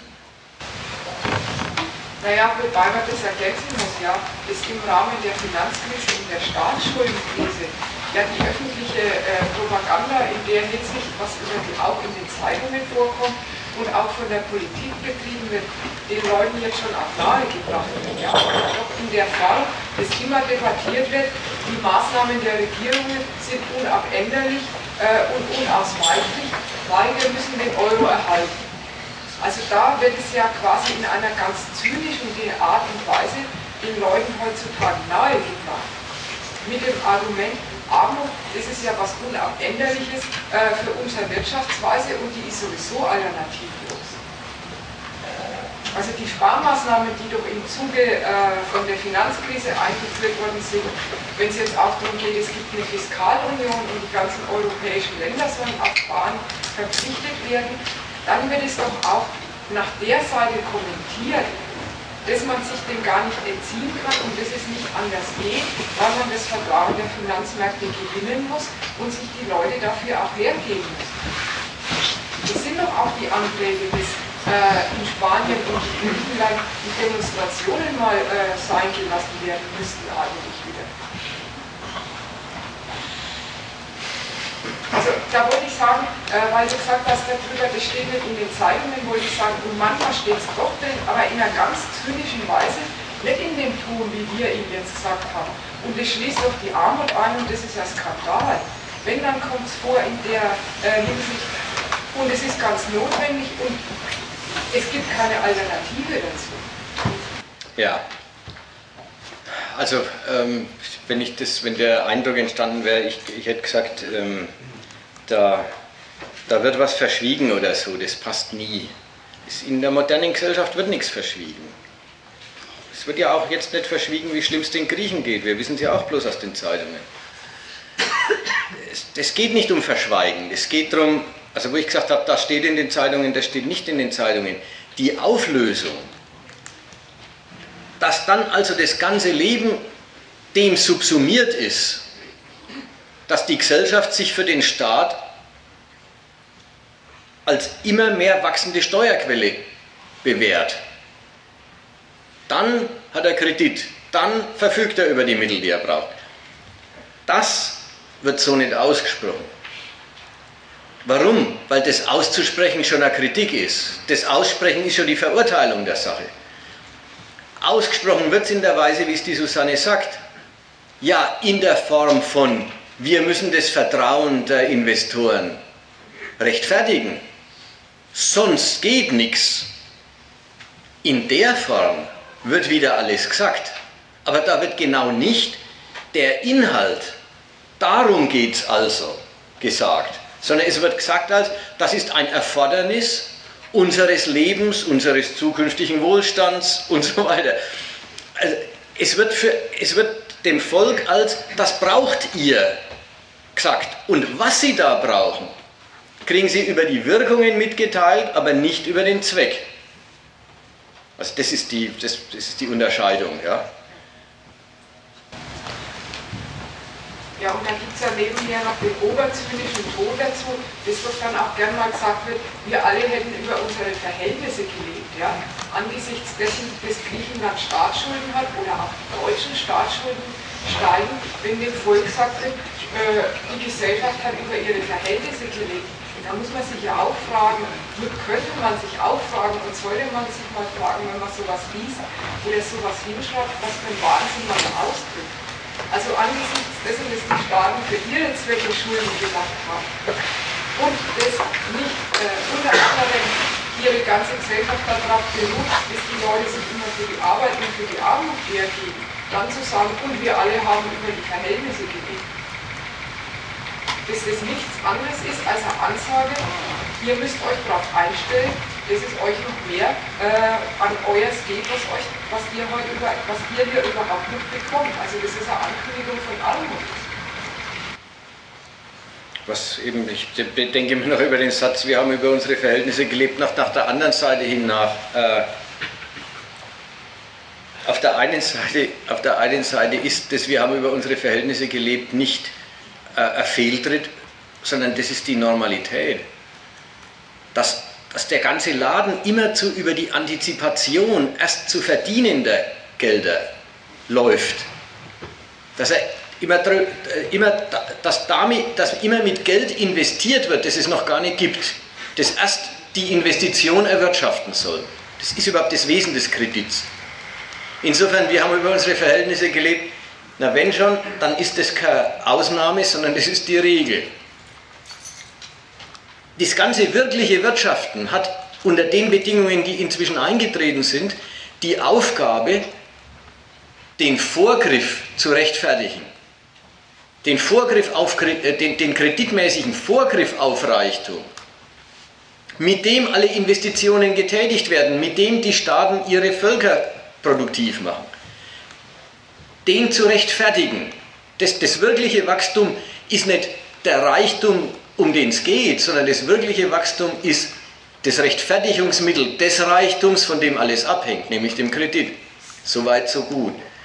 Das jetzt aber für die normalen Leute, wenn schon, die haben bestimmt nicht über ihre Verhältnisse gelebt. Die haben doch nicht von Staatsschulden gelebt. Und Staatsschulden sind auch nicht gemacht worden, um Löhne zu bezahlen oder um Renten zu bezahlen. Doch. Doch. Das ist doch, also die Klage, wir haben über unsere Verhältnisse gelebt, ist doch eindeutig, geht doch immer in die Richtung, die Staaten haben sich verschuldet und wofür haben sie sich verschuldet? Für, für lauter unnötigen Sozialklimpen. Ja, und da wollte ich eben dazu sagen, Dafür haben sie sich bestimmt nicht verschuldet. Aber das ist die Klage. Ja. Und das ist die eindeutige Anweisung an die Staaten, verschuldet euch mal für die, für die Wirtschaft, das geht okay, aber fürs Volk sich verschulden, das tut man nicht. Ja, genau. Das ist halt immer, wofür wird sich verschuldet? Äh, das ist, äh, den Satz kann man so und so rumdrehen. Äh, ein Staatshaushalt ist ein Topf. Wenn daraus Renten gezahlt werden und wenn der Staat Schulden macht, kann man natürlich immer sagen, aha, mit den Schulden hat er die Renten bezahlt. Klar kann man das sagen, weil es ein Topf ist. Alles, was, alles wird neigeschmissen, alles kommt da draus. Dennoch, wenn der Staat Schulden macht, dann macht er sie, um eine Autobahn hinzustellen, weil er mit der Autobahn zukünftiges Geschäft in die Region ziehen will. Der Staat macht nicht Schulden, um den normalen, um den normalen Konsum seines Volkes zu bezahlen. Da wüssten die ja vom ersten Tag an, dass das nicht gut gehen kann. Nochmal zu den Griechen. Also fließen ja da viel Geld heran in das Griechenland und es geht ja dabei nicht aufwärts, sondern abwärts. Die griechische Regierung hat ja gar keine Möglichkeit, äh, was anderes zu machen, als eben das Geld anzunehmen und zu sparen. Und so geht die Spirale abwärts. Irgendwann gibt es vielleicht doch mal Unruhen oder, oder, oder äh, die, die Ausgaben, die, oder, oder die, das Geld, das wir ausleihen, das wächst immer mehr und wird von den Banken aufgesaugt und die Staaten zahlen alle immer mehr da rein in den Topf, was die Krise insgesamt in Europa vielleicht verschlimmert. Vielleicht war es nicht gut zu hören hinten? Nein. Nicht gut zu hören? Dann mache ich einen Versuch der Zusammenfassung. Du sagst, ob es ordentlich zusammengefasst war. Es wird äh, quasi ein Problem oder ein Dilemma geschildert. Nämlich, da werden jetzt riesige Hilfspakete für Griechenland geschnürt und es fließt viel Geld rein. Aber in Griechenland geht es nicht aufwärts, wird, nicht, wird nichts besser dadurch, sondern geht es nach wie vor abwärts. Die griechische Regierung kann gar nichts anderes machen, als einerseits das Geld zu nehmen und andererseits zu sparen und damit die Krise immer weiter zu treiben. Und dann war jetzt bloß die offene Perspektive, vielleicht gibt es ja doch mal Unruhen, dass das äh, nicht mehr haltbar wird. So ungefähr, ja. Oder wir hängen mit drin. Was? Oder wir, wir hängen mit drin mit den. Oder, oder wir, es greift auf uns über. Es greift auch, dass also auch der Kredit meinetwegen der guten, der, der potenten Staaten in Europa in Frage gestellt wird. Ja, ist ja alles, äh, ist ja alles möglich. Mal zum ersten Satz. Da fließt viel Geld nach Griechenland rein und es bewirkt nichts. Muss man mal einsehen, das Geld, das die, das, das, die sogenannten Hilfspakete für Griechenland, sind Hilfspakete für die Banken. Sind Hilfspakete für das Finanzkapital, das da Ansprüche hat, die nicht einlösbar sind, weil Griechenland nicht zahlen kann und sie geben Griechenland ja keinen Kredit mehr. Also kriegen, fließt das Geld ganz direkt in den Schuldendienst und in die, Schulden, und in die Tilgung von fälligen griechischen Schulden gegenüber den Gläubigern, die halt da Ansprüche haben. Es werden sozusagen Ansprüche aufrechterhalten. Dass dieses Geld in Griechenland nichts Gutes bewirkt, ist gar kein Wunder, weil da kommt es ja sowieso nicht hin. Also das erhält einfach Ansprüche aufrecht. So, das ist ein europäisches Bedürfnis. Das hat, das hat auch mit der Rettung Griechenlands, wie die Überschrift sagt, gar nichts zu tun. Es ist die Rettung des Euro, es ist die Rettung des Kredits der anderen europäischen Nationen, es ist der Versuch, die Kettenreaktion, dass dann auch Portugal und Spanien und Italien kippen, den Versuch, die Kettenreaktion zu unterbinden. Es ist der Versuch, dass wenn schon griechische Schulden ausfallen, wenigstens die Banken nicht kippen. Denn deren Vermögen besteht ja in den Schulden von denen. So, insofern ist es ein Schutz des europäischen Kreditsystems vor Griechenland und ein Schutz des europäischen Kredits gegenüber der Welt anlässlich der griechischen Pleite, aber keine Hilfe für Griechenland. Das kriegen die zu spüren, dass sie keine Mittel haben, auch keine kriegen. Alles, was sie kriegen, müssen sie gleich für den Schuldendienst ausgeben. Und gleichzeitig haben sie eine äh, äh, äh, Spirale nach unten. Sie haben jetzt schon 15% weniger Bruttosozialprodukt als noch vor zwei Jahren. Also das ist gewaltig, 15% Schrumpfung. Das sind Größenordnungen, wie man es im Ostblock, wie der Ostblock aufgelöst, sich aufgelöst hat, gesehen hat. Sieht man normalerweise in kapitalistischen Staaten gar nicht solche Schrumpfungen. Gut, das war das Erste. Das Zweite ist, das, äh, das verbessert in Griechenland nichts. Ja, vielleicht muss man eben auch sagen, darum geht es den Europäern gar nicht. Das ist ein eigenartiger Standpunkt von der deutschen Regierung, und die ist ja da immer die wichtigste. Ein eigenartiger Standpunkt, wir lassen, Euro, wir lassen Griechenland nicht aus dem Euro raus. Aber wir tun auch nichts dafür, dass Griechenland funktioniert. Da merkt man erstmal, da ist, da ist der Standpunkt, das ist, das ist von uns angeeigneter Wirtschaftsraum und vielleicht nicht bloß Wirtschaftsraum, sondern Einflussraum, den geben wir nicht auf. Wir brauchen Griechenland, ja, wie Sie Griechenland die ganze Vergangenheit schon gebraucht haben, nämlich als Wachstumsmittel der deutschen Wirtschaft. Das hat ja zu dem Zustand geführt, der jetzt nicht mehr haltbar ist. Dass Griechenland benutzt worden ist und dass es die Benutzung nicht gut vertragen hat. Letzten Endes als Käufer europäischer Industrieprodukte ohne selber in angemessener Weise was verkaufen zu können. Europäischer, europäisches Wachstum ist letzten Endes durch griechische Schulden befeuert worden. So, in die, man will Griechenland als Mitteleuropas, aber man nimmt nicht den Standpunkt, ein Griechenland soll funktionieren. Man, man, nimmt auch nicht den, man nimmt gar nicht den Standpunkt ein, soll, das gibt es ja manche Politiker sagen das, aber das kriegt überhaupt keine Mehrheit. Sollen sie doch gehen, wenn sie, wenn sie quasi ihre Schulden nicht mehr rechtfertigen, sollen sie aus dem Euro austreten. Gibt es ja als Vorstellung. Aber die gewinnt nicht, weil der Standpunkt, das ist unser Wirtschaftsraum, den lassen wir uns nicht von einem Pleitekandidaten kleiner machen, weil der Standpunkt offenbar viel wichtiger ist. Ja, und ein drittes Argument kann man ja auch noch dazu sagen. Also mit der Seite am Ende war ja auch nicht der Ton am Ende verkalkulieren, kalkulieren sie sich. Aber was man doch an, auf jeden Fall auch noch dran sieht, sie kalkulieren immer so, Griechenland muss gerettet werden, es darf nicht bankrott gehen, weil der Euro nicht auseinanderfallen darf. Und dass sie da im Punkt Euro an was Maß nehmen, was nicht einfach eine innereuropäische Währung ist, mit der man halt den Warenhandel äh, in Europa betreibt. Mit dem Standpunkt allein wäre es nämlich egal, ob man Griechenland 100 Milliarden mehr oder weniger zuschiebt. Also wo der Standpunkt drin wäre, wenn Sie nicht so rechnen würden, bei aller Kreditierung muss immer auf das, die Spekulation des Finanzkapitals geschaut werden. Es muss darauf geachtet werden, dass der Euro als Ganzer glaubwürdig bleibt dass nicht zu viel Kredit verausgabt wird fürs unproduktive Griechenland, um nicht den Euro in seiner insgesamtlichen Stabilität zu gefährden. Wenn das nicht das oberste Prinzip wäre, dann könnten die auch leicht sagen, da gibt es ein bisschen mehr Kredite und Aufbauhilfe.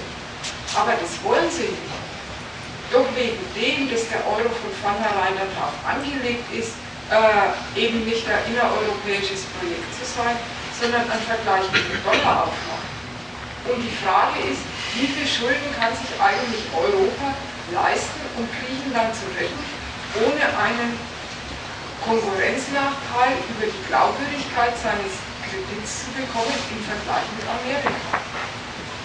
Und aus dem Grund sind noch die ganzen Sachen, dass es heißt, und in Griechenland muss die Investitionstätigkeit angeregt werden, dass die Merkel dann immer bloß darauf kommt, ja, und dazu gehört, äh, dass die Löhne runtergehen und die mal wieder gescheit äh, ordentliche Ausbeutung haben. Ja, und das letzte Moment in dem Beitrag, das soll man ruhig deren Sorge sein lassen. Ob es am Schluss den Kredit Deutschlands und den Kredit Frankreichs selber schädigt und ob's, ob es gut rausgeht, ob die das schaffen, das wissen wir nicht. Die spekulieren und im Moment geben sie an damit, dass sie einen guten Weg gefunden haben, die Griechenpleite abzuwickeln, ohne dass der Euro auseinanderbricht, ohne dass in Europa eine Kreditklemme einreißt und ohne dass man die Sünden der Amerikaner macht, nämlich quasi die direkte Staatsfinanzierung durch die Zentralbank. Also dass man in der Konkurrenz der großen Währungen sich eine Blöße gibt und eigentlich das Unsolideste, was es gibt, treibt, nämlich dass der Finanzminister sich gleich beim Notenbankchef das Geld holt.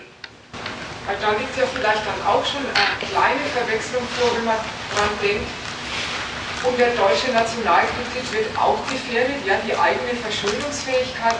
Es ist eigentlich kein Anliegen, ja, was man sich in dem Sinn zu eigen machen sollte, weil das doch nicht ein Projekt ist, wo gesagt wird, und wir haben hier ein Land und da soll es den Leuten gut gehen und dafür müssen wir uns so verschulden können, sondern die Frage auch des deutschen Nationalkredits noch immer eine ist, und wie billig können sich die Deutschen verschulden, damit sie ihren Konkurrenzvorteil gegenüber anderen befördern können.